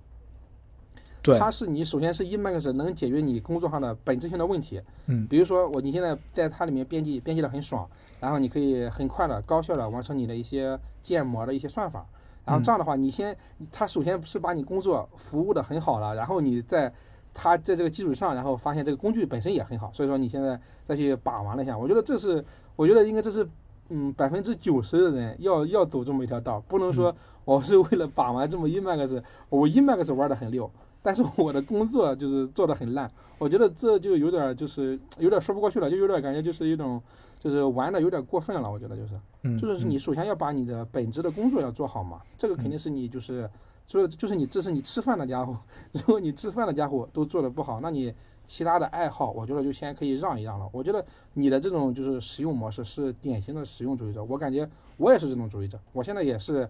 呃，能用 Mac 本身的一些软件解决，我也会在那边解决。但是有一些我就是会在 Emacs 解决，因为当时就是说我哪个实用，我根据我的实用程度来的。我觉得这一点很多初学者用户要就是摆明一下这个状态吧，不是说我用 Emacs 我就得必须像一些懒猫那样写一些插件我才多牛逼，这不是的。牛逼是你牛有两种人牛逼，一个是他本职工作牛逼，这也是很重要的。我觉得你本职工作做不好，那你 Emacs 玩的再溜，那有什么意思呢？是吧？嗯嗯，对，我觉得你也不用太谦虚。我觉得你在你的本身的工作里面的成就，我觉得就很大了。所以说，E MAX 本身作为就是你的一个业余爱好嘛，你现在用成这么样，我觉得也很厉害了。嗯，谢谢，嗯，但但是反正用 E MAX 难免都会折腾，然后耽误时间，我也是一样的。对对对对，就是个可以作为就是比如说其他人是用刷抖音去打磨时间，有可能我们的话就是用，来折腾 Emacs 来打发时间，实际上是一样的。嗯嗯对啊、我觉得 Emacs 的这个话题，我觉得咱可以先放一放了。嗯下面的话，咱还是聊一下你就是你这个职业生涯，嗯你的学术生涯的上列东西。我觉得这因为你的这段经历本身也是就是挺有意思的，而且挺就是跟挺传奇的一个经历吧。要不然你先给大家介绍一下，你当时是研究生毕业以后，你应该是先在国内的互联网公司工作了一段时间是吧？对，是的，嗯啊，当初你工作的方向是什么呀？当时你嗯，就是直接是这个生物信息学了是吧？呃，不是，就是我可以从头稍微讲，就不是传奇，就是嗯、呃怎么说呢？就是中间折腾走了很多弯路吧。嗯、就大家可以当当做一个还有人在这样走一些路。就是我本科其实是学的生物，呃，当时学生物呢，主要原因是因为高考的成绩不理想，就是调专调剂调剂到生物系了。呃，哦那是零七年左右的时候的事情。那生物当时是属于就业非常差的系，我自己呃，当然做科研是一个比较好的一个途径。我当时没有想清楚自己要不要做科研，但是我觉得你最起码得有个工作能吃饭。然后我本身呢又比较喜欢学数学，好像学计算这类的。而且当时像我跟你说的，当时学生物的时候，我就感觉生物当时的一些传统研究模式在关注某些极个别的点，啊、它的一个局部作用很难去系统把握。那当时出现了系统生物学、生物信息学这个概念，大概呃，就是生物信息学其实这个概念很久了，因为人类基因组测序之后呢，就有很多这种呃基因组测序方面的分析。这样生物信息学就已经有了，大概两千年以后就开始慢慢有了，然后那个时候开始变得热门，所以我当时读研究生的时候，就是博士生就是做生物信息方向，其实是一种转行，就是我希望做计算，然后呢，做计算的好处是我至少可以找个工作，啊，就是这个样子。嗯然后，那我为什么读博呢？是因为，呃，读博更容易一点，因为读硕士我们那个时候不容易，读硕士大家都想读博，读硕士不想读博士，所以读博士更容易一点。那我就读博士转专业更容易一点，我就这样做了计算。呃，博士毕业的时候，当时是云计算还有大数据这个概念多了一些，就一六年、一七年的时候，嗯、嗯我那个时候其说白了，科研做的不太理想，呃，或者说很不理想，做的不好，呃，也有点灰心。然后我相信我自己心里还是相对来说还是我是一个比较喜欢学习的，我觉得我还是挺想有一点想做科研，但是我觉得做的不好，我有点灰心了。然后那时候就想去找工作了。那一六年、一七年大概是机器学习比较火的，呃，机器学习尤其深度学习，因为呃，对我读博的期间，深度学习这个事情变得异常的火爆，互联网异常的想要做人工智能的人。那我当时做生物信息，恰好是做了一点统计模型啊，做一点非常基础的机器学习，有了点儿这种基础概念。那个时候好建，我我相信现在大家如果做人工智能各方面，可能门槛会非常高。一六年、一七年的时候，你但凡有一点点人工智能这种做建模的经验，知道一些基本的事情，你就可以拿到大厂的 offer。我当时是呃第一家其实去了呼噜，我不知道你知不知道呼噜，呃，嗯，呼噜知道。呼噜北京啊，呼噜北京在推荐推荐组啊啊非常好，我当时的同事确实都很优秀，然后我在那里大概呃工作了两年，然后后来后来有一个机会去了大厂，就认识一个师兄，然后去了去大厂，嗯、国内的互联网大厂，但都是在做机器学习。啊，所以这是我在互联网基本都在做机器学习、大数据分析。就我学的一些像 Spark 这些分析，都是在互联网里。其实包括我深度学习也在互联网有经验来慢慢学习出来的。然后是在一九年吧，一九年当时我之前给你提到过有个 AlphaFold Two，就是呃 DeepMind 这个、这个做机器学习的前沿的一个呃一个研究机构，现在在谷歌旗下。呃，他们做了很突出的贡献，就是可以用深度学习非常好的预测蛋白质结构。我当时博士期间做的事情是什么？是用计算模型，非常简单的计算模型去了解药物和蛋白质之间的这种相互作用关系。这是其实是药物设计。呃，如果嗯蛋白质的结构，呃，因为之前很多时候只能靠做实验来做，如果蛋白质结构很多时候可以通过做计算来解决，那很多药物的开发是完全可以以计算推动的。所以我非常受那篇文章的鼓舞，呃我就再次对科研其实产生了想再试试的冲动。然后我当时在互联网大厂其实做的 很痛苦啊，大大家可能也都知道，互联网大厂就是压力非常大，然后当时也经常出差，嗯、，OK，我我真的是不太习惯出来，但是我其实特别感激那段在互联网大厂工作经验，就是它让我跳出了原来在呼噜是个外企，外企就是比较、嗯比较舒服，真的很舒服，嗯对，啊、就是跳出了那个小圈子，可以看更大的事情。就是那时候我其实有点懵，呃，周边的同事，我觉得大厂的同事一开始入职都挺积极的啊，所以我其实萌动了想接着去做科研试试的这个态度，这个想法。然后一九年当时申请问了问机会，还恰好找到了，恰好找到了，嗯、那我就想那就可以去了。呃，当然最主要这里面我觉得最核心的原因是，呃，我老婆支持我，就是家里家里比较支持，就是说，嗯、她觉得我应该做一些自己想做的事情。这个一辈子你不能只为了，呃，只为了这个生计啊，只为了生计，然后就忘了你为什么要生活。嗯、我觉得如果没有他的支持的话，我也不可能出来做科研的。嗯、嗯说白了就是我们觉得我们也不追求什么大富大贵，你在互联网你确实能容易赚到很多很多的钱，当然你也嗯。付出了很多的代价，你的健康，呃，但但不管怎么说，就是我我觉得我的目标不是呃大富大贵，我可能想做一点自己喜欢的事情，一辈子太短了，然后所以有那个机会我就出来了，出来了就一九年的时候，一九年出来，然后一直到现在。当时出来也是，呃，除了就是我刚说之前那个受 AlphaFold Two 的那个文章鼓舞之外，我也看到了，就是你呃做深度学习也好，做机器学习一些建模也好，你实质是什么呢？你实质是把一套数据分析的能力附在一个领域上，你不能只专注于你的模型你能做多强，你还要对那个领域本身认识的要比较深刻。我当时做的模型在呼噜那边做做推荐，就是用户的这种点击，你预测他下一步他想看什么剧。在大厂做的主要就是一些交通流啊各方面的，就是你需要对那个领域呃有一些认识。那我想我正好对生物其实认识的比较多，而且生物的数据在那几年其实是非常就是一九年，就是我说那个大概一五年以后的单细胞测序数据，这个技术出来以后呢，这个生物性生物学领域里的数据的积累是非常非常大的，就是呃指数型的在上升。我觉得将是一个有可是一个很像你把你的互联网经验可以去用到生物领域了去的一个时候，所以我就那个时候就想这样来做了，就哪怕将来研究做不好，去工作我觉得也还行。但是坦诚的说啊，我觉得生物信息这边即使工作，我觉得工资肯定也没有互联网高，这是客观的。所以，嗯嗯但是好处就是可能需求量大一点，就是你怎么着多多少少能找到一个工作，虽然工资不是很高，嗯、不会像互联网，我觉得互联网可能 就是容易被裁嘛，这个我也比较理解，嗯，就是所以我是这样，我就是后来就做做研究了，来这边做了博后，博后挺痛苦的，我觉得，我觉得我还是科研上做的挺痛苦的，就是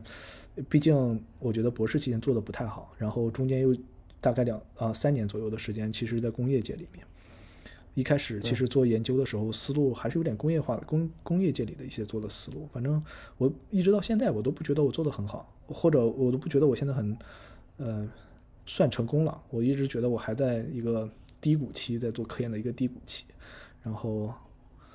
对，如果 我有些时候在想，如果要是再让我选择，我可能也不想出来做做做做科研，可能当时就是觉得自己怎么说呢，还想追求点东西，觉得还稍微有些过于高看自己了，然后出来了。但嗯、呃，说实话，我其实现在其实还是挺痛苦的啊。但你要说我做了自己喜欢做的事情吗？我觉得我做了自己喜欢做的事情，嗯，只是这个事情确实还挺痛苦。对，这就是我的这段经历啊。OK OK，哎，呃，咱就可以从从你刚才说的痛苦上稍微聊一下。我觉得你说的你现在就是因为你现在还是相当于在博，相当于在读博士后是吧？对，做博后就是对，就是你博士期结束之后，你要做一段时间博后一般，然后发一些发一些文章，然后有一些资历之后，你去申请教职。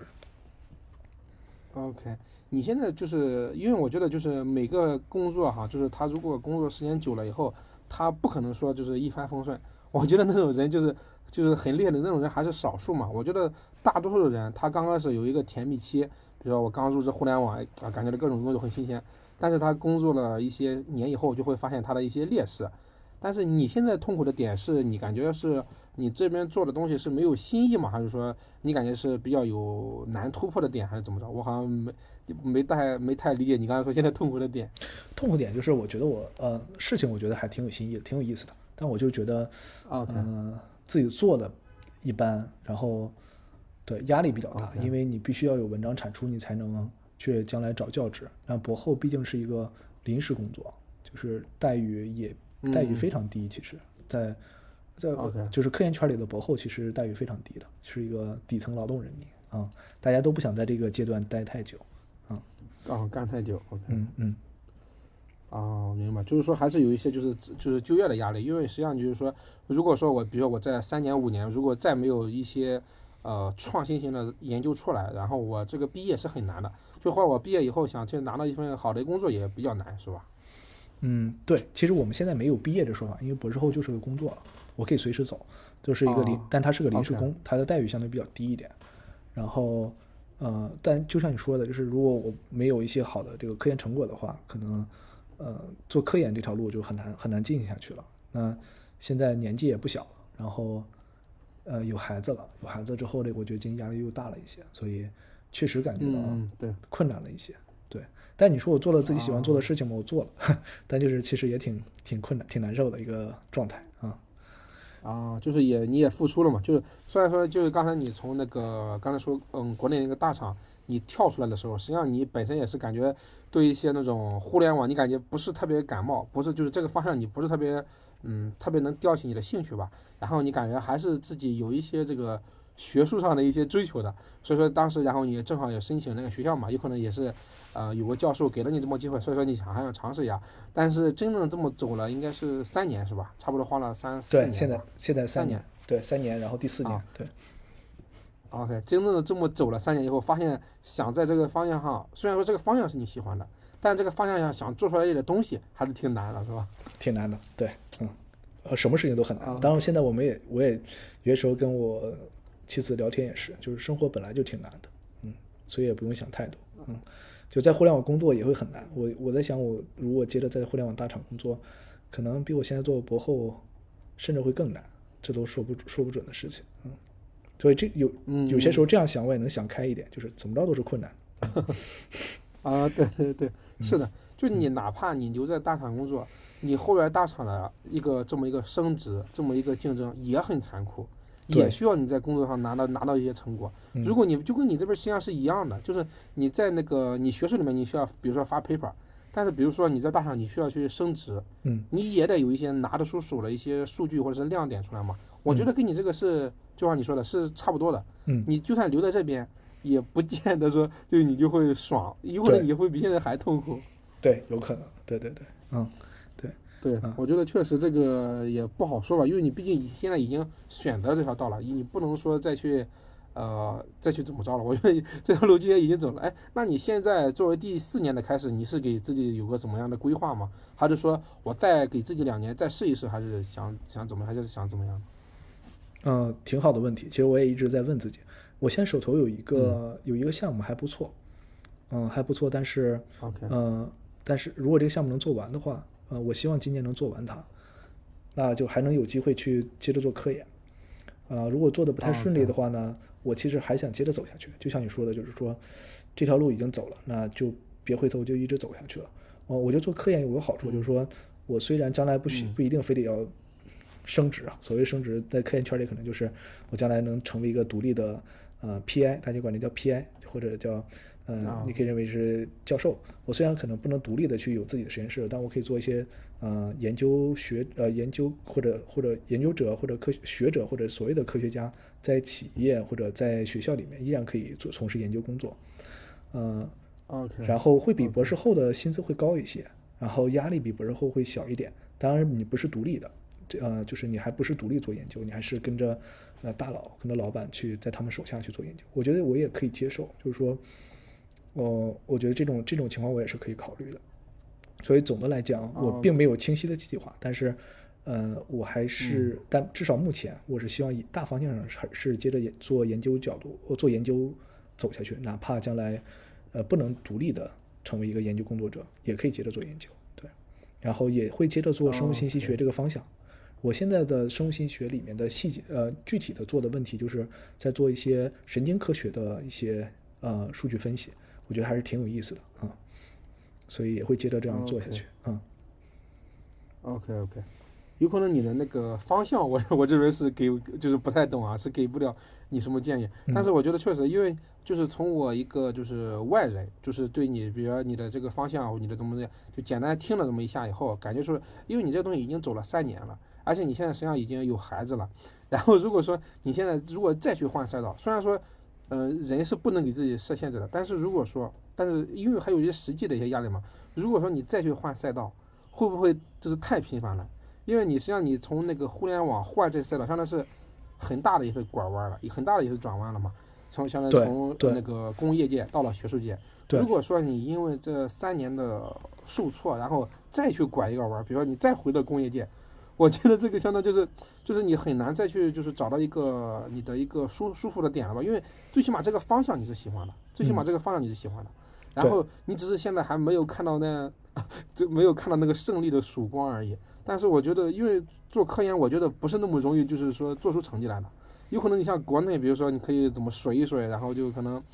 把一些前人的一些经验啦之类的，然后比如说稍微改一改之类的，改几个参数或者改几个，有可能这么就能发一些论文。但是我觉得有可能也不是你想要的。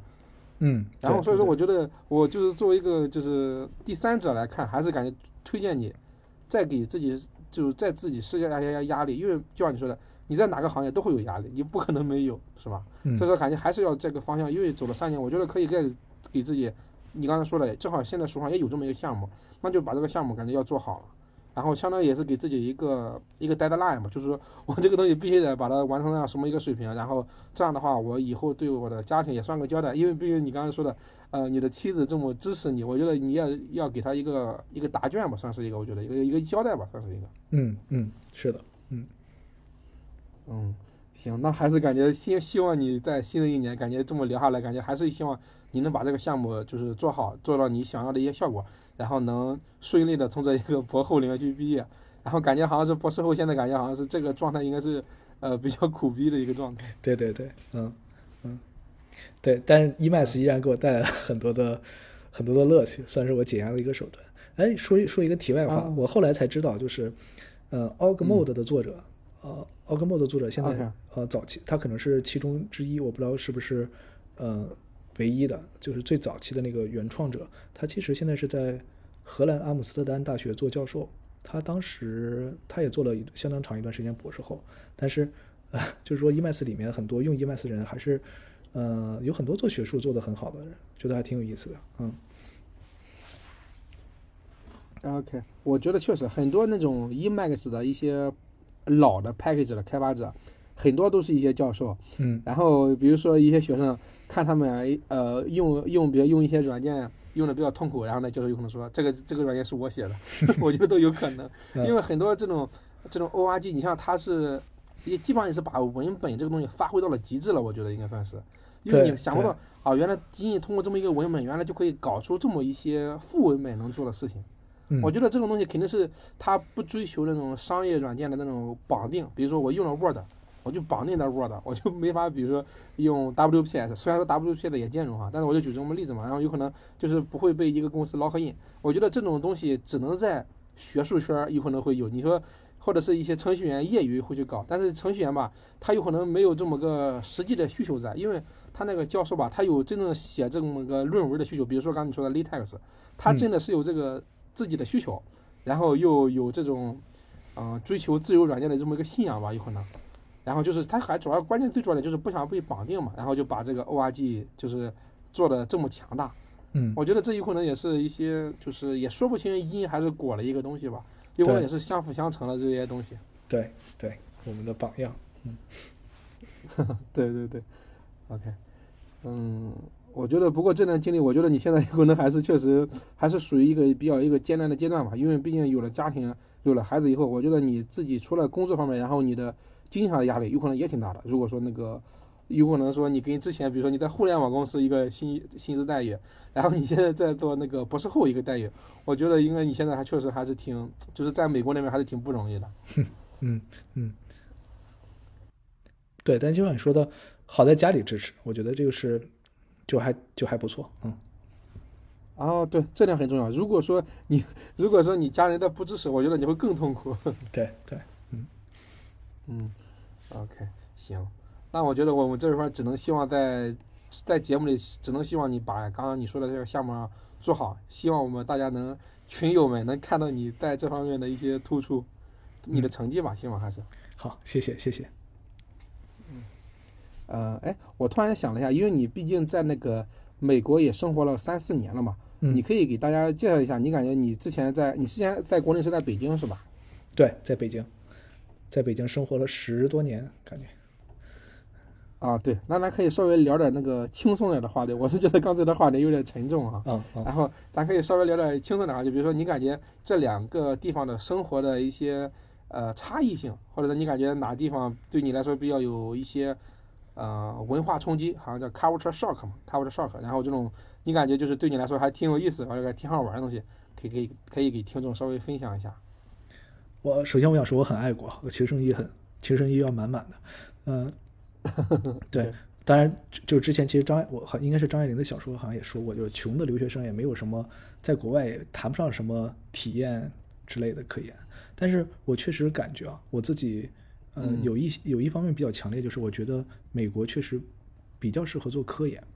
呃，就虽然是我现在是一个博后啊，就是但我觉得整整个的生存的呃生活方面的质量，我觉得不比在我当时在北京的时候差。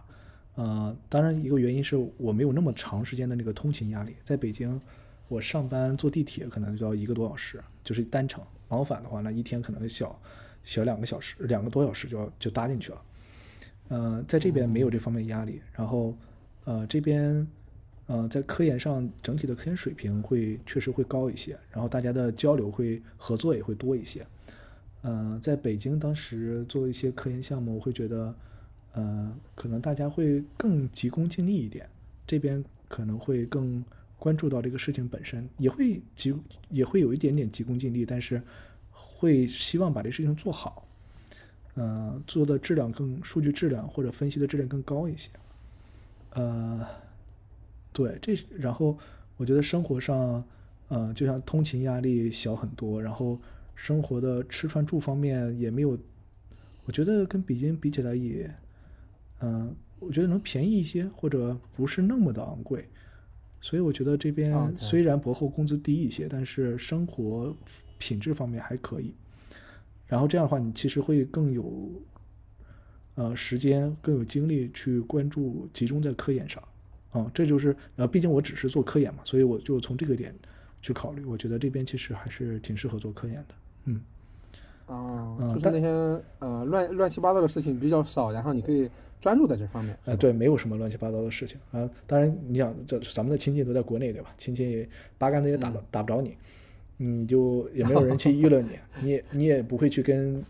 今天大家也不会去聊买房买车的这些事情，对吧？你也不会去有很多哦这种焦虑，这方面的焦虑确实少很多，嗯、你就会更专注在科研本身上。对我觉得国内很多时候会有很多、很多焦虑，就是呃呃，同事之间聊的时候会买房买车，然后各各个方面，包括亲戚朋友之间有些这种比较，比来比去的，这边就好一些，相对，嗯嗯，对，这我记得英文里面有个词叫 peer pr- pressure 是吧？同龄同龄人的压力。啊，peer pressure，啊，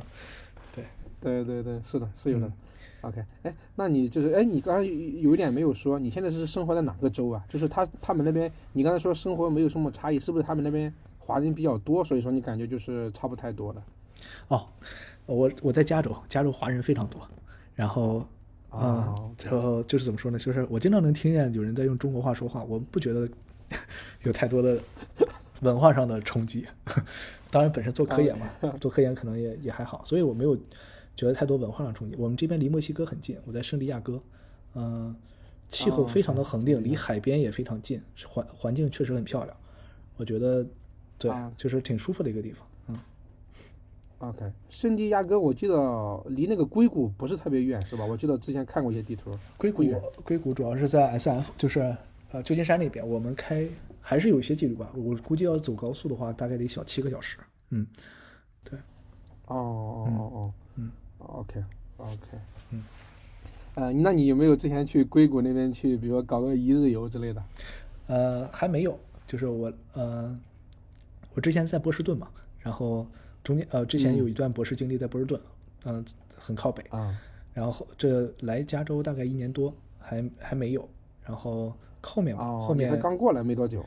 对我在一年半吧过来，啊、OK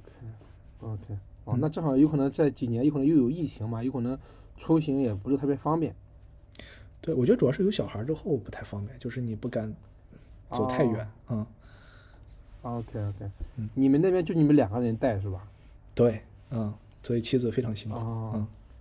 哦，那 那压力是要大，有可能因为你如果在国内的话，有一个比如说啊、有个老人给你帮个忙的话，有可能你们这边会轻松一些。对，是的，嗯，但但嗯，但妻子确实累一些。但我们三个在一块儿，我觉得我如果我能想象到，如果我在国内有娃娃的话，我会经常出差，见不到娃娃，这也是一个挺痛苦的事情。啊，我现在，对我现在至少每天可以见到娃娃，可以陪陪他。嗯嗯嗯嗯，OK OK，对，那就是说，实际上这方面家庭方面，实际上也还就是相当于是那方面有这些趋势啊，这方面也得到了一些东西。嗯，是的，挺好嗯嗯 OK，那我感觉以后等你这边稍微稳定下来，工作上也没有那么紧张的时候，我觉得你可以带着你们家就去，比如像硅谷，我觉得那边去，因为你本身对计算机也比较感兴趣嘛，我觉得正好去那边去见识一下一些呃互联网的一些发展史。我记得他那边，我记得我是没去过，我是之前听一听过一些，就他们有一些互联网的一些博物馆啦，或者一些呃大公司啦，去那边去来个比如说几日游，我觉得应该也挺不错的。可以可以。如果到时候有机会，我应肯定会过去看看的。到时候可以跟你再聊一聊。嗯嗯对对对，我觉得到时候可以就是，比如说你把一些你的一些感受，看了一下他们的一些就是怎么从最早的那种巨型机或哦叫大型机啊，然后怎么一步步发展的，我觉得这个还也还挺有意思的吧，因为很多时候一些发展的这个过程，我是我本身也挺感兴趣，因为我本身对那种历史这种这么一个演变过程，我是比较感兴趣。我不是说只关心这么一个结果哦，现在电脑已经呃这么样了，我还挺想看一下他们是怎么就是一个历史的嘛。嗯，你之前有看过那个吴军写的那本《浪潮之巅》吗？啊，看过嗯那本书，我觉得应该是对喜欢这种互联网历史的人都要看。他介绍了一些大公司的一些那种兴衰史吧，我相当于是。对对对，嗯嗯嗯，对，我觉得那本书挺好的，就是相当于是开阔了眼界吧。对对对，是的。嗯，行，对，那你就是在你美国生活方面，你还有没有什么想给大家分享或者是事儿的？嗯，好像没有啥了。对，没有准备过这方面的问题，所以哦，那也不要紧，那也不要紧嗯，那你等你就是将来，比如再过那么一两年，你工作的压力稍微小一些，然后你那边也就是逛的更多了以后，咱可以再聊。没问题。要不然咱今天嗯因为聊聊的话也比较多了，我觉得，要不然咱就进入最后的那个推荐环节。嗯，可以可以，今天确实聊了很久。嗯 嗯，对，呃呃，那推荐给大家分享一下。呃两方面，就是一方面，当然我作为呃一方面是关于 Emacs，另一方面就是一些呃一些自己最近的一些思考。然后 Emacs 方面，我是一个初学者，或者、呃现在可能比初学者稍微进阶了一些，可以上幼儿园了，甚至上小学了。呃，我我推荐大家，呃我还是推荐我之前的那套，就是呃 General 加 Evil 加 Evil Collection 来模仿 Space Emacs 的快件配置的方式，这个还确实用起来挺舒服的。呃，另一点就是，嗯如果是写 R 语言的，我非常建议大家可以试试在 Emacs 中写 R。当然这个有点尴尬，就是听我们的播客的人，可能很多人是写 E 呃做 Emacs 为主，呃用 Emacs 比较多的，可能写 R 的语言的人并不多。但呃，如果大家写 R 语言的话，我挺强烈推荐用 E- 在 Emacs 写 R，比 R 比在 R Studio 用真的好很多。所以 Emacs 本身我可能就只有这两点可以讨论的，因为毕竟资历比较浅薄。呃，另外一方面就是可能一些感悟或者体会吧，就是，呃，我呃就是我们之前可能很多时候都强调这种推己及人，嗯、推己及人，然后现在其实我想我想说，就是有些时候考虑问题可以要推人及己，就是，呃，你考你希望就是就是基本就孔子说的“己所不欲，勿施于人”，就是你考虑到别人的别人在那种场合下会怎样，你不希望他那么难堪，反过来你要对自己的时候，你要对自己有什么要求？那还有一些就是说，你善待他人，所以你其实也应该善待自己。那如果你对别人的工作要求比较严格，那你就要对自己要求啊、也要要求严格。我以前可能有些时候听一些报告的时候，经常会提一些我觉得有点卖弄的问题。我现在可能这么久了，听了很多报告，自己也做了一些报告之后，我就越来越觉得我自己当初可能，嗯、确实做的有点过分了，有点有些时候在炫耀一些东西，而不是本着这种沟通交流的这种态度。我有些时候对别人的工作做提的问题都很严苛，但跑到自己做研究上就有些时候就得过且过了。所以，所以我希望我今后其实就是我我我自己做不到，我也不会，我就不要求别人怎样。但我如果要求我对对方的呃要求很高，那我就希望对自己的要求也一样很高。这就是一个推人及己的这样一个一个一个想法。啊，另外一方面，我是一个果粉，所以如果大家，我还是在这个苹果的整个这个生态圈生态里面，我觉得用起来还是挺舒服的。我现在是 iCloud 和 Apple Music 的一个重度用户，然后也也希望大家如果是嗯用苹果的话，可以考虑考虑在苹果这个生态圈里多多尝试、多探索，是一个是很有意思的过程。嗯，OK OK，我觉得刚才你说的第一点，实际上是我觉得每个人哈，有可能多多少少都会有，因为比如说刚才你说的是，就是在别人比如说做一些分享或者是干嘛的时候，会提出一些啊比较啊比较尖钻的一些问题吧，比较刁钻的一些问题，嗯然后到等到自己的时候，反而有可能就对一些细节就是不是特别那个在意。我觉得这个，呃，我我刚才你说的时候，我就想了一下我自己，我觉得我自己也有这个问题，就比如说别人在做一些设计方案的时候，感觉你就会指出啊这地方不好，那地方不好，但是你自己做设计的时候，有可能 也也是这个水平，就是说。嗯就是说你会有可能就是就会主观的去给想给一些找找刺儿的一些感觉，好像这个给别人一些，呃，实际上有可能你自己做，有可能这样做也是可以的，就是不是说非得把那些细节都，就比如你别这个项目是第一版嘛，你没有必要说非得第一次就把那些细节都抠的怎么怎么样，然后反而让别人感觉有可能会不舒服或者怎么样。我觉得你刚刚说的问题还还算挺典型的，就是嗯呃，就是在每个人的职业生涯，我觉得多多少少都会有，但是真正想去做到，我觉得有可能这个还挺难的哈，因为我觉得说还就是道理是大家都懂，但是我觉得真的是能把这个事情做好，我觉得是需要有一些呃，或者是阅历，或者是工作经验的一些长期积累才能有的。但是我觉得这个观念大家要要最起码心里面有这么一个意识，嗯不要说为了去呃你了解一个很偏的知识，但是其他人有可能会不知道，然后你就会故意的去去提这方面的问题。我觉得这也不是一个很好的一个东西，因为毕竟你们是同事，或者是一些什么上要合作伙伴，你这样的话给人留了个印象，有可能也有可能私下里聊，我觉得倒倒还好，由于是一些公众的场合，还是要稍微注意一下。嗯嗯，对。尤其我觉得我之前好多时候我对别人要求比较严，那对自己工作的要求没那么严，那我觉得这个就不太好。对 是的，是的，我觉得这个这个很很多人都有。我觉得刚才你说的时候，我就想哦，好像是曾经某一刻我我也有这个问题。嗯，对对。不过我感觉我现在已经工作了也大概七八年了吧，嗯反正我是觉得就跟你刚刚说差不多，也是呃自己做的怎么样，然后自己什么要求就要怎么样的要求别人，不能说啊、对别人很严苛，对自己怎么样。比如说，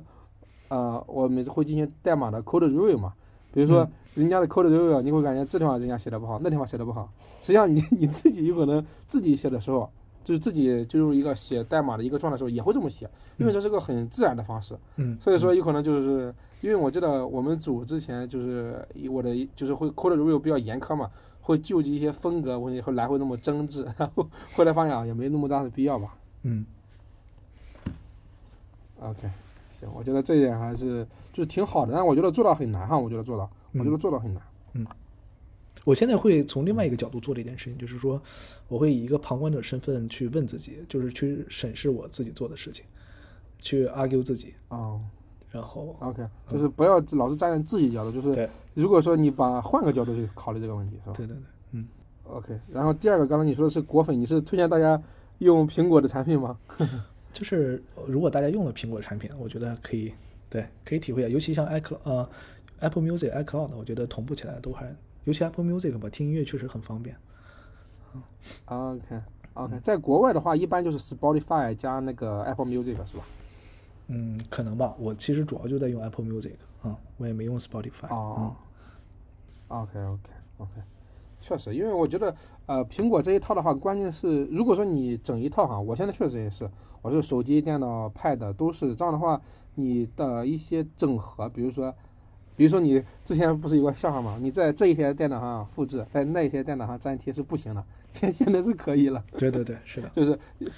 对我觉得就是苹果，它最近一两年做的就是，虽然说是在有人说是在抠一些什么细节啦怎么着，但是我觉得还是有一些就是其他生态达不到的一些效果的。就刚才比如说的，刚才这种就是这边复制这边粘贴，我觉得这个就很实用。因为有的时候咱们是在手机上去去看一些东西，突然间需要，比如输一些验证码之类的，需要在电脑上也需要输入。这时候感觉，如果说你在这边复制，在这边粘贴，我觉得就很方便。嗯而且你用了这么一套以后，你都很熟悉了，你再去，因为它是一套相当于是苹果的这么一套软件生态。如果说你再切换到安卓或再切换到 Windows，这又是一套生态，感觉这很多虽然说很多软件是跨平台的，但是 Mac 上也有一些他自己就是专享的一些软件嘛。我觉得这些东西你用熟了以后，也还是就是挺难切换的，或者是切换去切换过去以后，总有一些不爽的地方，嗯，总得有一些适应的适应的成本嘛。对，包括那个之前 Emacs channel 里有人也提到，就 Emacs 呃，苹果里面很多默认快捷键其实跟 Emacs 一样，这个挺好的，使用方式。嗯，对，对这也是 Mac 的一个优势吧。对，它很多东西，它好像是底层用了那个一个库吧，那个库就是它很多苹果都用的那个库，然后之后呢，这个那个库自动就把这些快捷键给提供了。OK，嗯对，我觉得刚才说的还有很重要的，就是说实际上苹果来说，它是相对来说是比较在乎用户的隐私的。它的一些就是它的不，它首先是对 Apple Store Apple Store 里面的一些应用，它是怎么去做限制的？这个本来它有一些它的流程。另一个是我我印象感觉最近用的比较的比较深的一点就是，比如说你这个应用想去复制的另一个应用的东西，它会提醒你一下，允不允许就是呃允不允许就是粘贴来自另一个应用的粘粘贴板的信息嘛，粘贴板的信息嘛。嗯我觉得这一点也很重要，因为很多这种就是国内的这种软件，有可能它在背后就把你一些剪贴板内容东西，有可能就直接给读了，有可能比如说后台做一些呃统计分析，然后发给一些就是第三方的东西去做一些用户画像的一些收集。在安卓上，我觉得还这还是我当然不好评论说多还是少，这也也不好说，因为它没有这个机制去限制任何一个那个呃软件，它都可以去操作这个粘贴板的信息。但是比如说现在苹果，它就做了一套，比如说呃会提醒你，比如允不允许，你只有点击那个确认以后，它才让你允许。我觉得这一点就是个很细微，但是让人感觉就是很，它会把用户隐私作为一个在乎的东西去做的一个东西。我觉得这是很少的一个东西吧，很多。嗯国就是安卓上，我觉得就没有这么一个东西，因为它它的操作系统就不支持，你上升的应用就也没法做，嗯，对，是的，只能是说说，只能说是像一些小米或者是一些华为，他们这种第三方的 ROM 加工商，然后去做这些功能。但是好像我因为我咱们也不用嘛，我也确实也没听过。但是我觉得苹果它是有这方面东西的，我觉得就是这方面还是就是在相比安卓生态，我觉得要好一点。嗯嗯，对嗯，行，那你那边就分享的差不多了是吧？对。OK，那我这边也分享一个吧，因为我实际上在呃前几期的节目里面也好久没做过一些分享了，因为我觉得我用的这些东西好像是都没有什么一些普适性吧。然后，但是最近吧，最近我看了一本那个计算机的一些书吧，我感觉还是对我来说，相当于是进行了一些查漏补缺嘛，因为也是比较基础了，我觉得也是可以给大家分享一下。他那个我当时看的是是一本关于操作系统的，叫 Modern Operating System 嘛，是我当时看的是第四版。当时这本书的话是在豆瓣，我记得评分是我刚才看了一下哈，是在九点一分。啊，它关键这个这个书它讲的是操作系统，但是我觉得它比我大学期间学的操作系统，我觉得就是它有一点区别，就是说它会从这一个从零到到一的过程，会给你讲一下这个它是怎么演变过来的。当时我当时看的是，我现在看的是第四章、第五章吧。当时它第二章的时候讲了一个就是进程的一个管理，比如说从一个最早的计算机，它是一个单线程的一个东西去搞，它是怎么一步一步演化到现在多核、多 CPU，然后多进程，进程里面以后有多线程去管理，它是怎么演变过来的？而且在演变过程中，它的实现机制怎么样，它都有给你做一些分析。我觉得这就挺好的，因为咱现在是接触的计算机，有可能是已经默认认为计算机就应该是这么样子，但是实际上早期的计算机不是这个样子，就是它加了一些很多的抽象层给你抽象抽象出来了嘛。但是这本书我觉得它就是从零到一，把这个就是这个它这个计算机的演变过程，它不同阶段用的一些技术大概是怎么实现的，它都给你讲一下。我觉得这个挺好的，就是会让你知道这个线程它是怎么实现的，比如说。一些线程的一些调度，它是在用户态还是什么内核态，怎么去实现的？不同的实现有什么优劣，有什么取舍？我觉得他都会讲的，都会都会有些分析嘛。而且我觉得这一方面很多，我是在平常工作中吧，在这工作了七八年，有时候也会疏忽掉这些基础的一些东西。所以说，我就最近看了大概有四五个月了吧，然后就业余时间去逐渐把这本书翻一翻，现在已经翻到第四五章了嘛。刚才说到，嗯，我觉得这本书还是就是对我来说，就是感觉提升操作系统方面的知识还挺大的，所以说就把这本书推荐给听众。巧了，其实我最近也在看，但我看的是第三版，而且是一个在网上找的，就是别人已经翻译好的一个影印版本。我在我因为我是计算机方面基础很差，我其实想看就了解一些，然后我最近在看那里面的一个文本啊、文件系统，对我在看一些这方面的东西。哦，对我其实虽然我是一个计算机小白，但我依然感觉他写的挺容易让人懂。但我不会，我我就是说我可能我的关注点会在于它的一些基本概念，来帮我补全一些我之前没有意识到的东西。我不会特别的关注于嗯嗯。它后面，他后后面会讲他具体实现是一个什么样一个流程，啊、那个方面我会关注的嗯稍微少一些，因为那个对我来说有点太深了。但我但是我依然觉得哦对它前面部分写的挺好的，就是我读起来都还是挺舒服的。对对对，我我当时是读的第四版英文版啊，因为我是觉得本身我就需要去练英文嘛，所以说哦但是我就直接读了第四版英文。但是我觉得，就像刚刚你说的一样，他用了一些很朴素的一些话，嗯没有说就是绕一些弯的这么之类的。当时反正我读的时候看，我是我是觉得我看的速度还挺快的，因为我读下来感觉很顺，他都是用一些呃类似于那种大白话去跟你讲。然后比如说啊，怎么怎么一方啊，打了一些比喻，都很一些用生活那个例子去打比喻。啊，我觉得就是就这种国内的书，我是没有这种感受的。嗯所以说，一般这种就是互联网的这种计，哦不是互联网，就计算机的教材，肯定是一般国外，因为它毕竟有这么个先发优势嘛，嗯它是起起源就早，是吧？所以说他们，但是他们能把这本书写的这么既通俗易懂，又有深度。刚才说的是你小白，你想了解概念，你你也可以从这边看。但是比如像我，我就想去看一下这个它的一些实现机制，它这么实现是怎么样的，它那么实现是怎么样的，它这么之间的趋势啊，为什么是这么高，为什么不那么高，它们之间的趋势啊，我这个我是比较关注，因为我现在很多时候也设计一些呃软件的时候，也需要有一些很多这种都是权衡嘛，你这么做也行，那么做也行，但是为什么你总得选一条？但是选的时候，你的一些依据是啥？它给你带来的一些优势是啥、劣势啥，就是分清楚嘛。所以说这本书我讲，感觉它就讲的比较好，就是能能能达到我想要的效果。嗯，对，而且这本书我刚才刚才也看了嘛，它在豆瓣是九点一分，我觉得豆瓣九点 九点零以上的分书，我觉得都是一算算是一个领域内的一个比较经典的书了。嗯，啊，我没想到你也正在看，呵 呵挺巧。对，挺巧。但我其实就是翻一翻，就是呃，想借机了解一些基本概念啊、没有之前没有哦系统的、系统的看过，所以我就最近在看一下。我觉得有可能啊，因为本身你就从事的是这种交叉学科的东西，我所以说你这两方面的东西有可能你都要有一些，你不可能说你只懂生物，但是你只懂那个细胞那一块的东西，但你这块又不懂，有可能也会有一些狭隘吧。正好你这两方面都懂，我觉得这个方案还挺好的。正好您这方面呃也也有一些爱好、兴趣在里面，然后这方面你也爱好，正好可以想把它结合。我觉得这种效果是最好的，因为我觉得就是你某一方面的人才有可能是多如牛毛，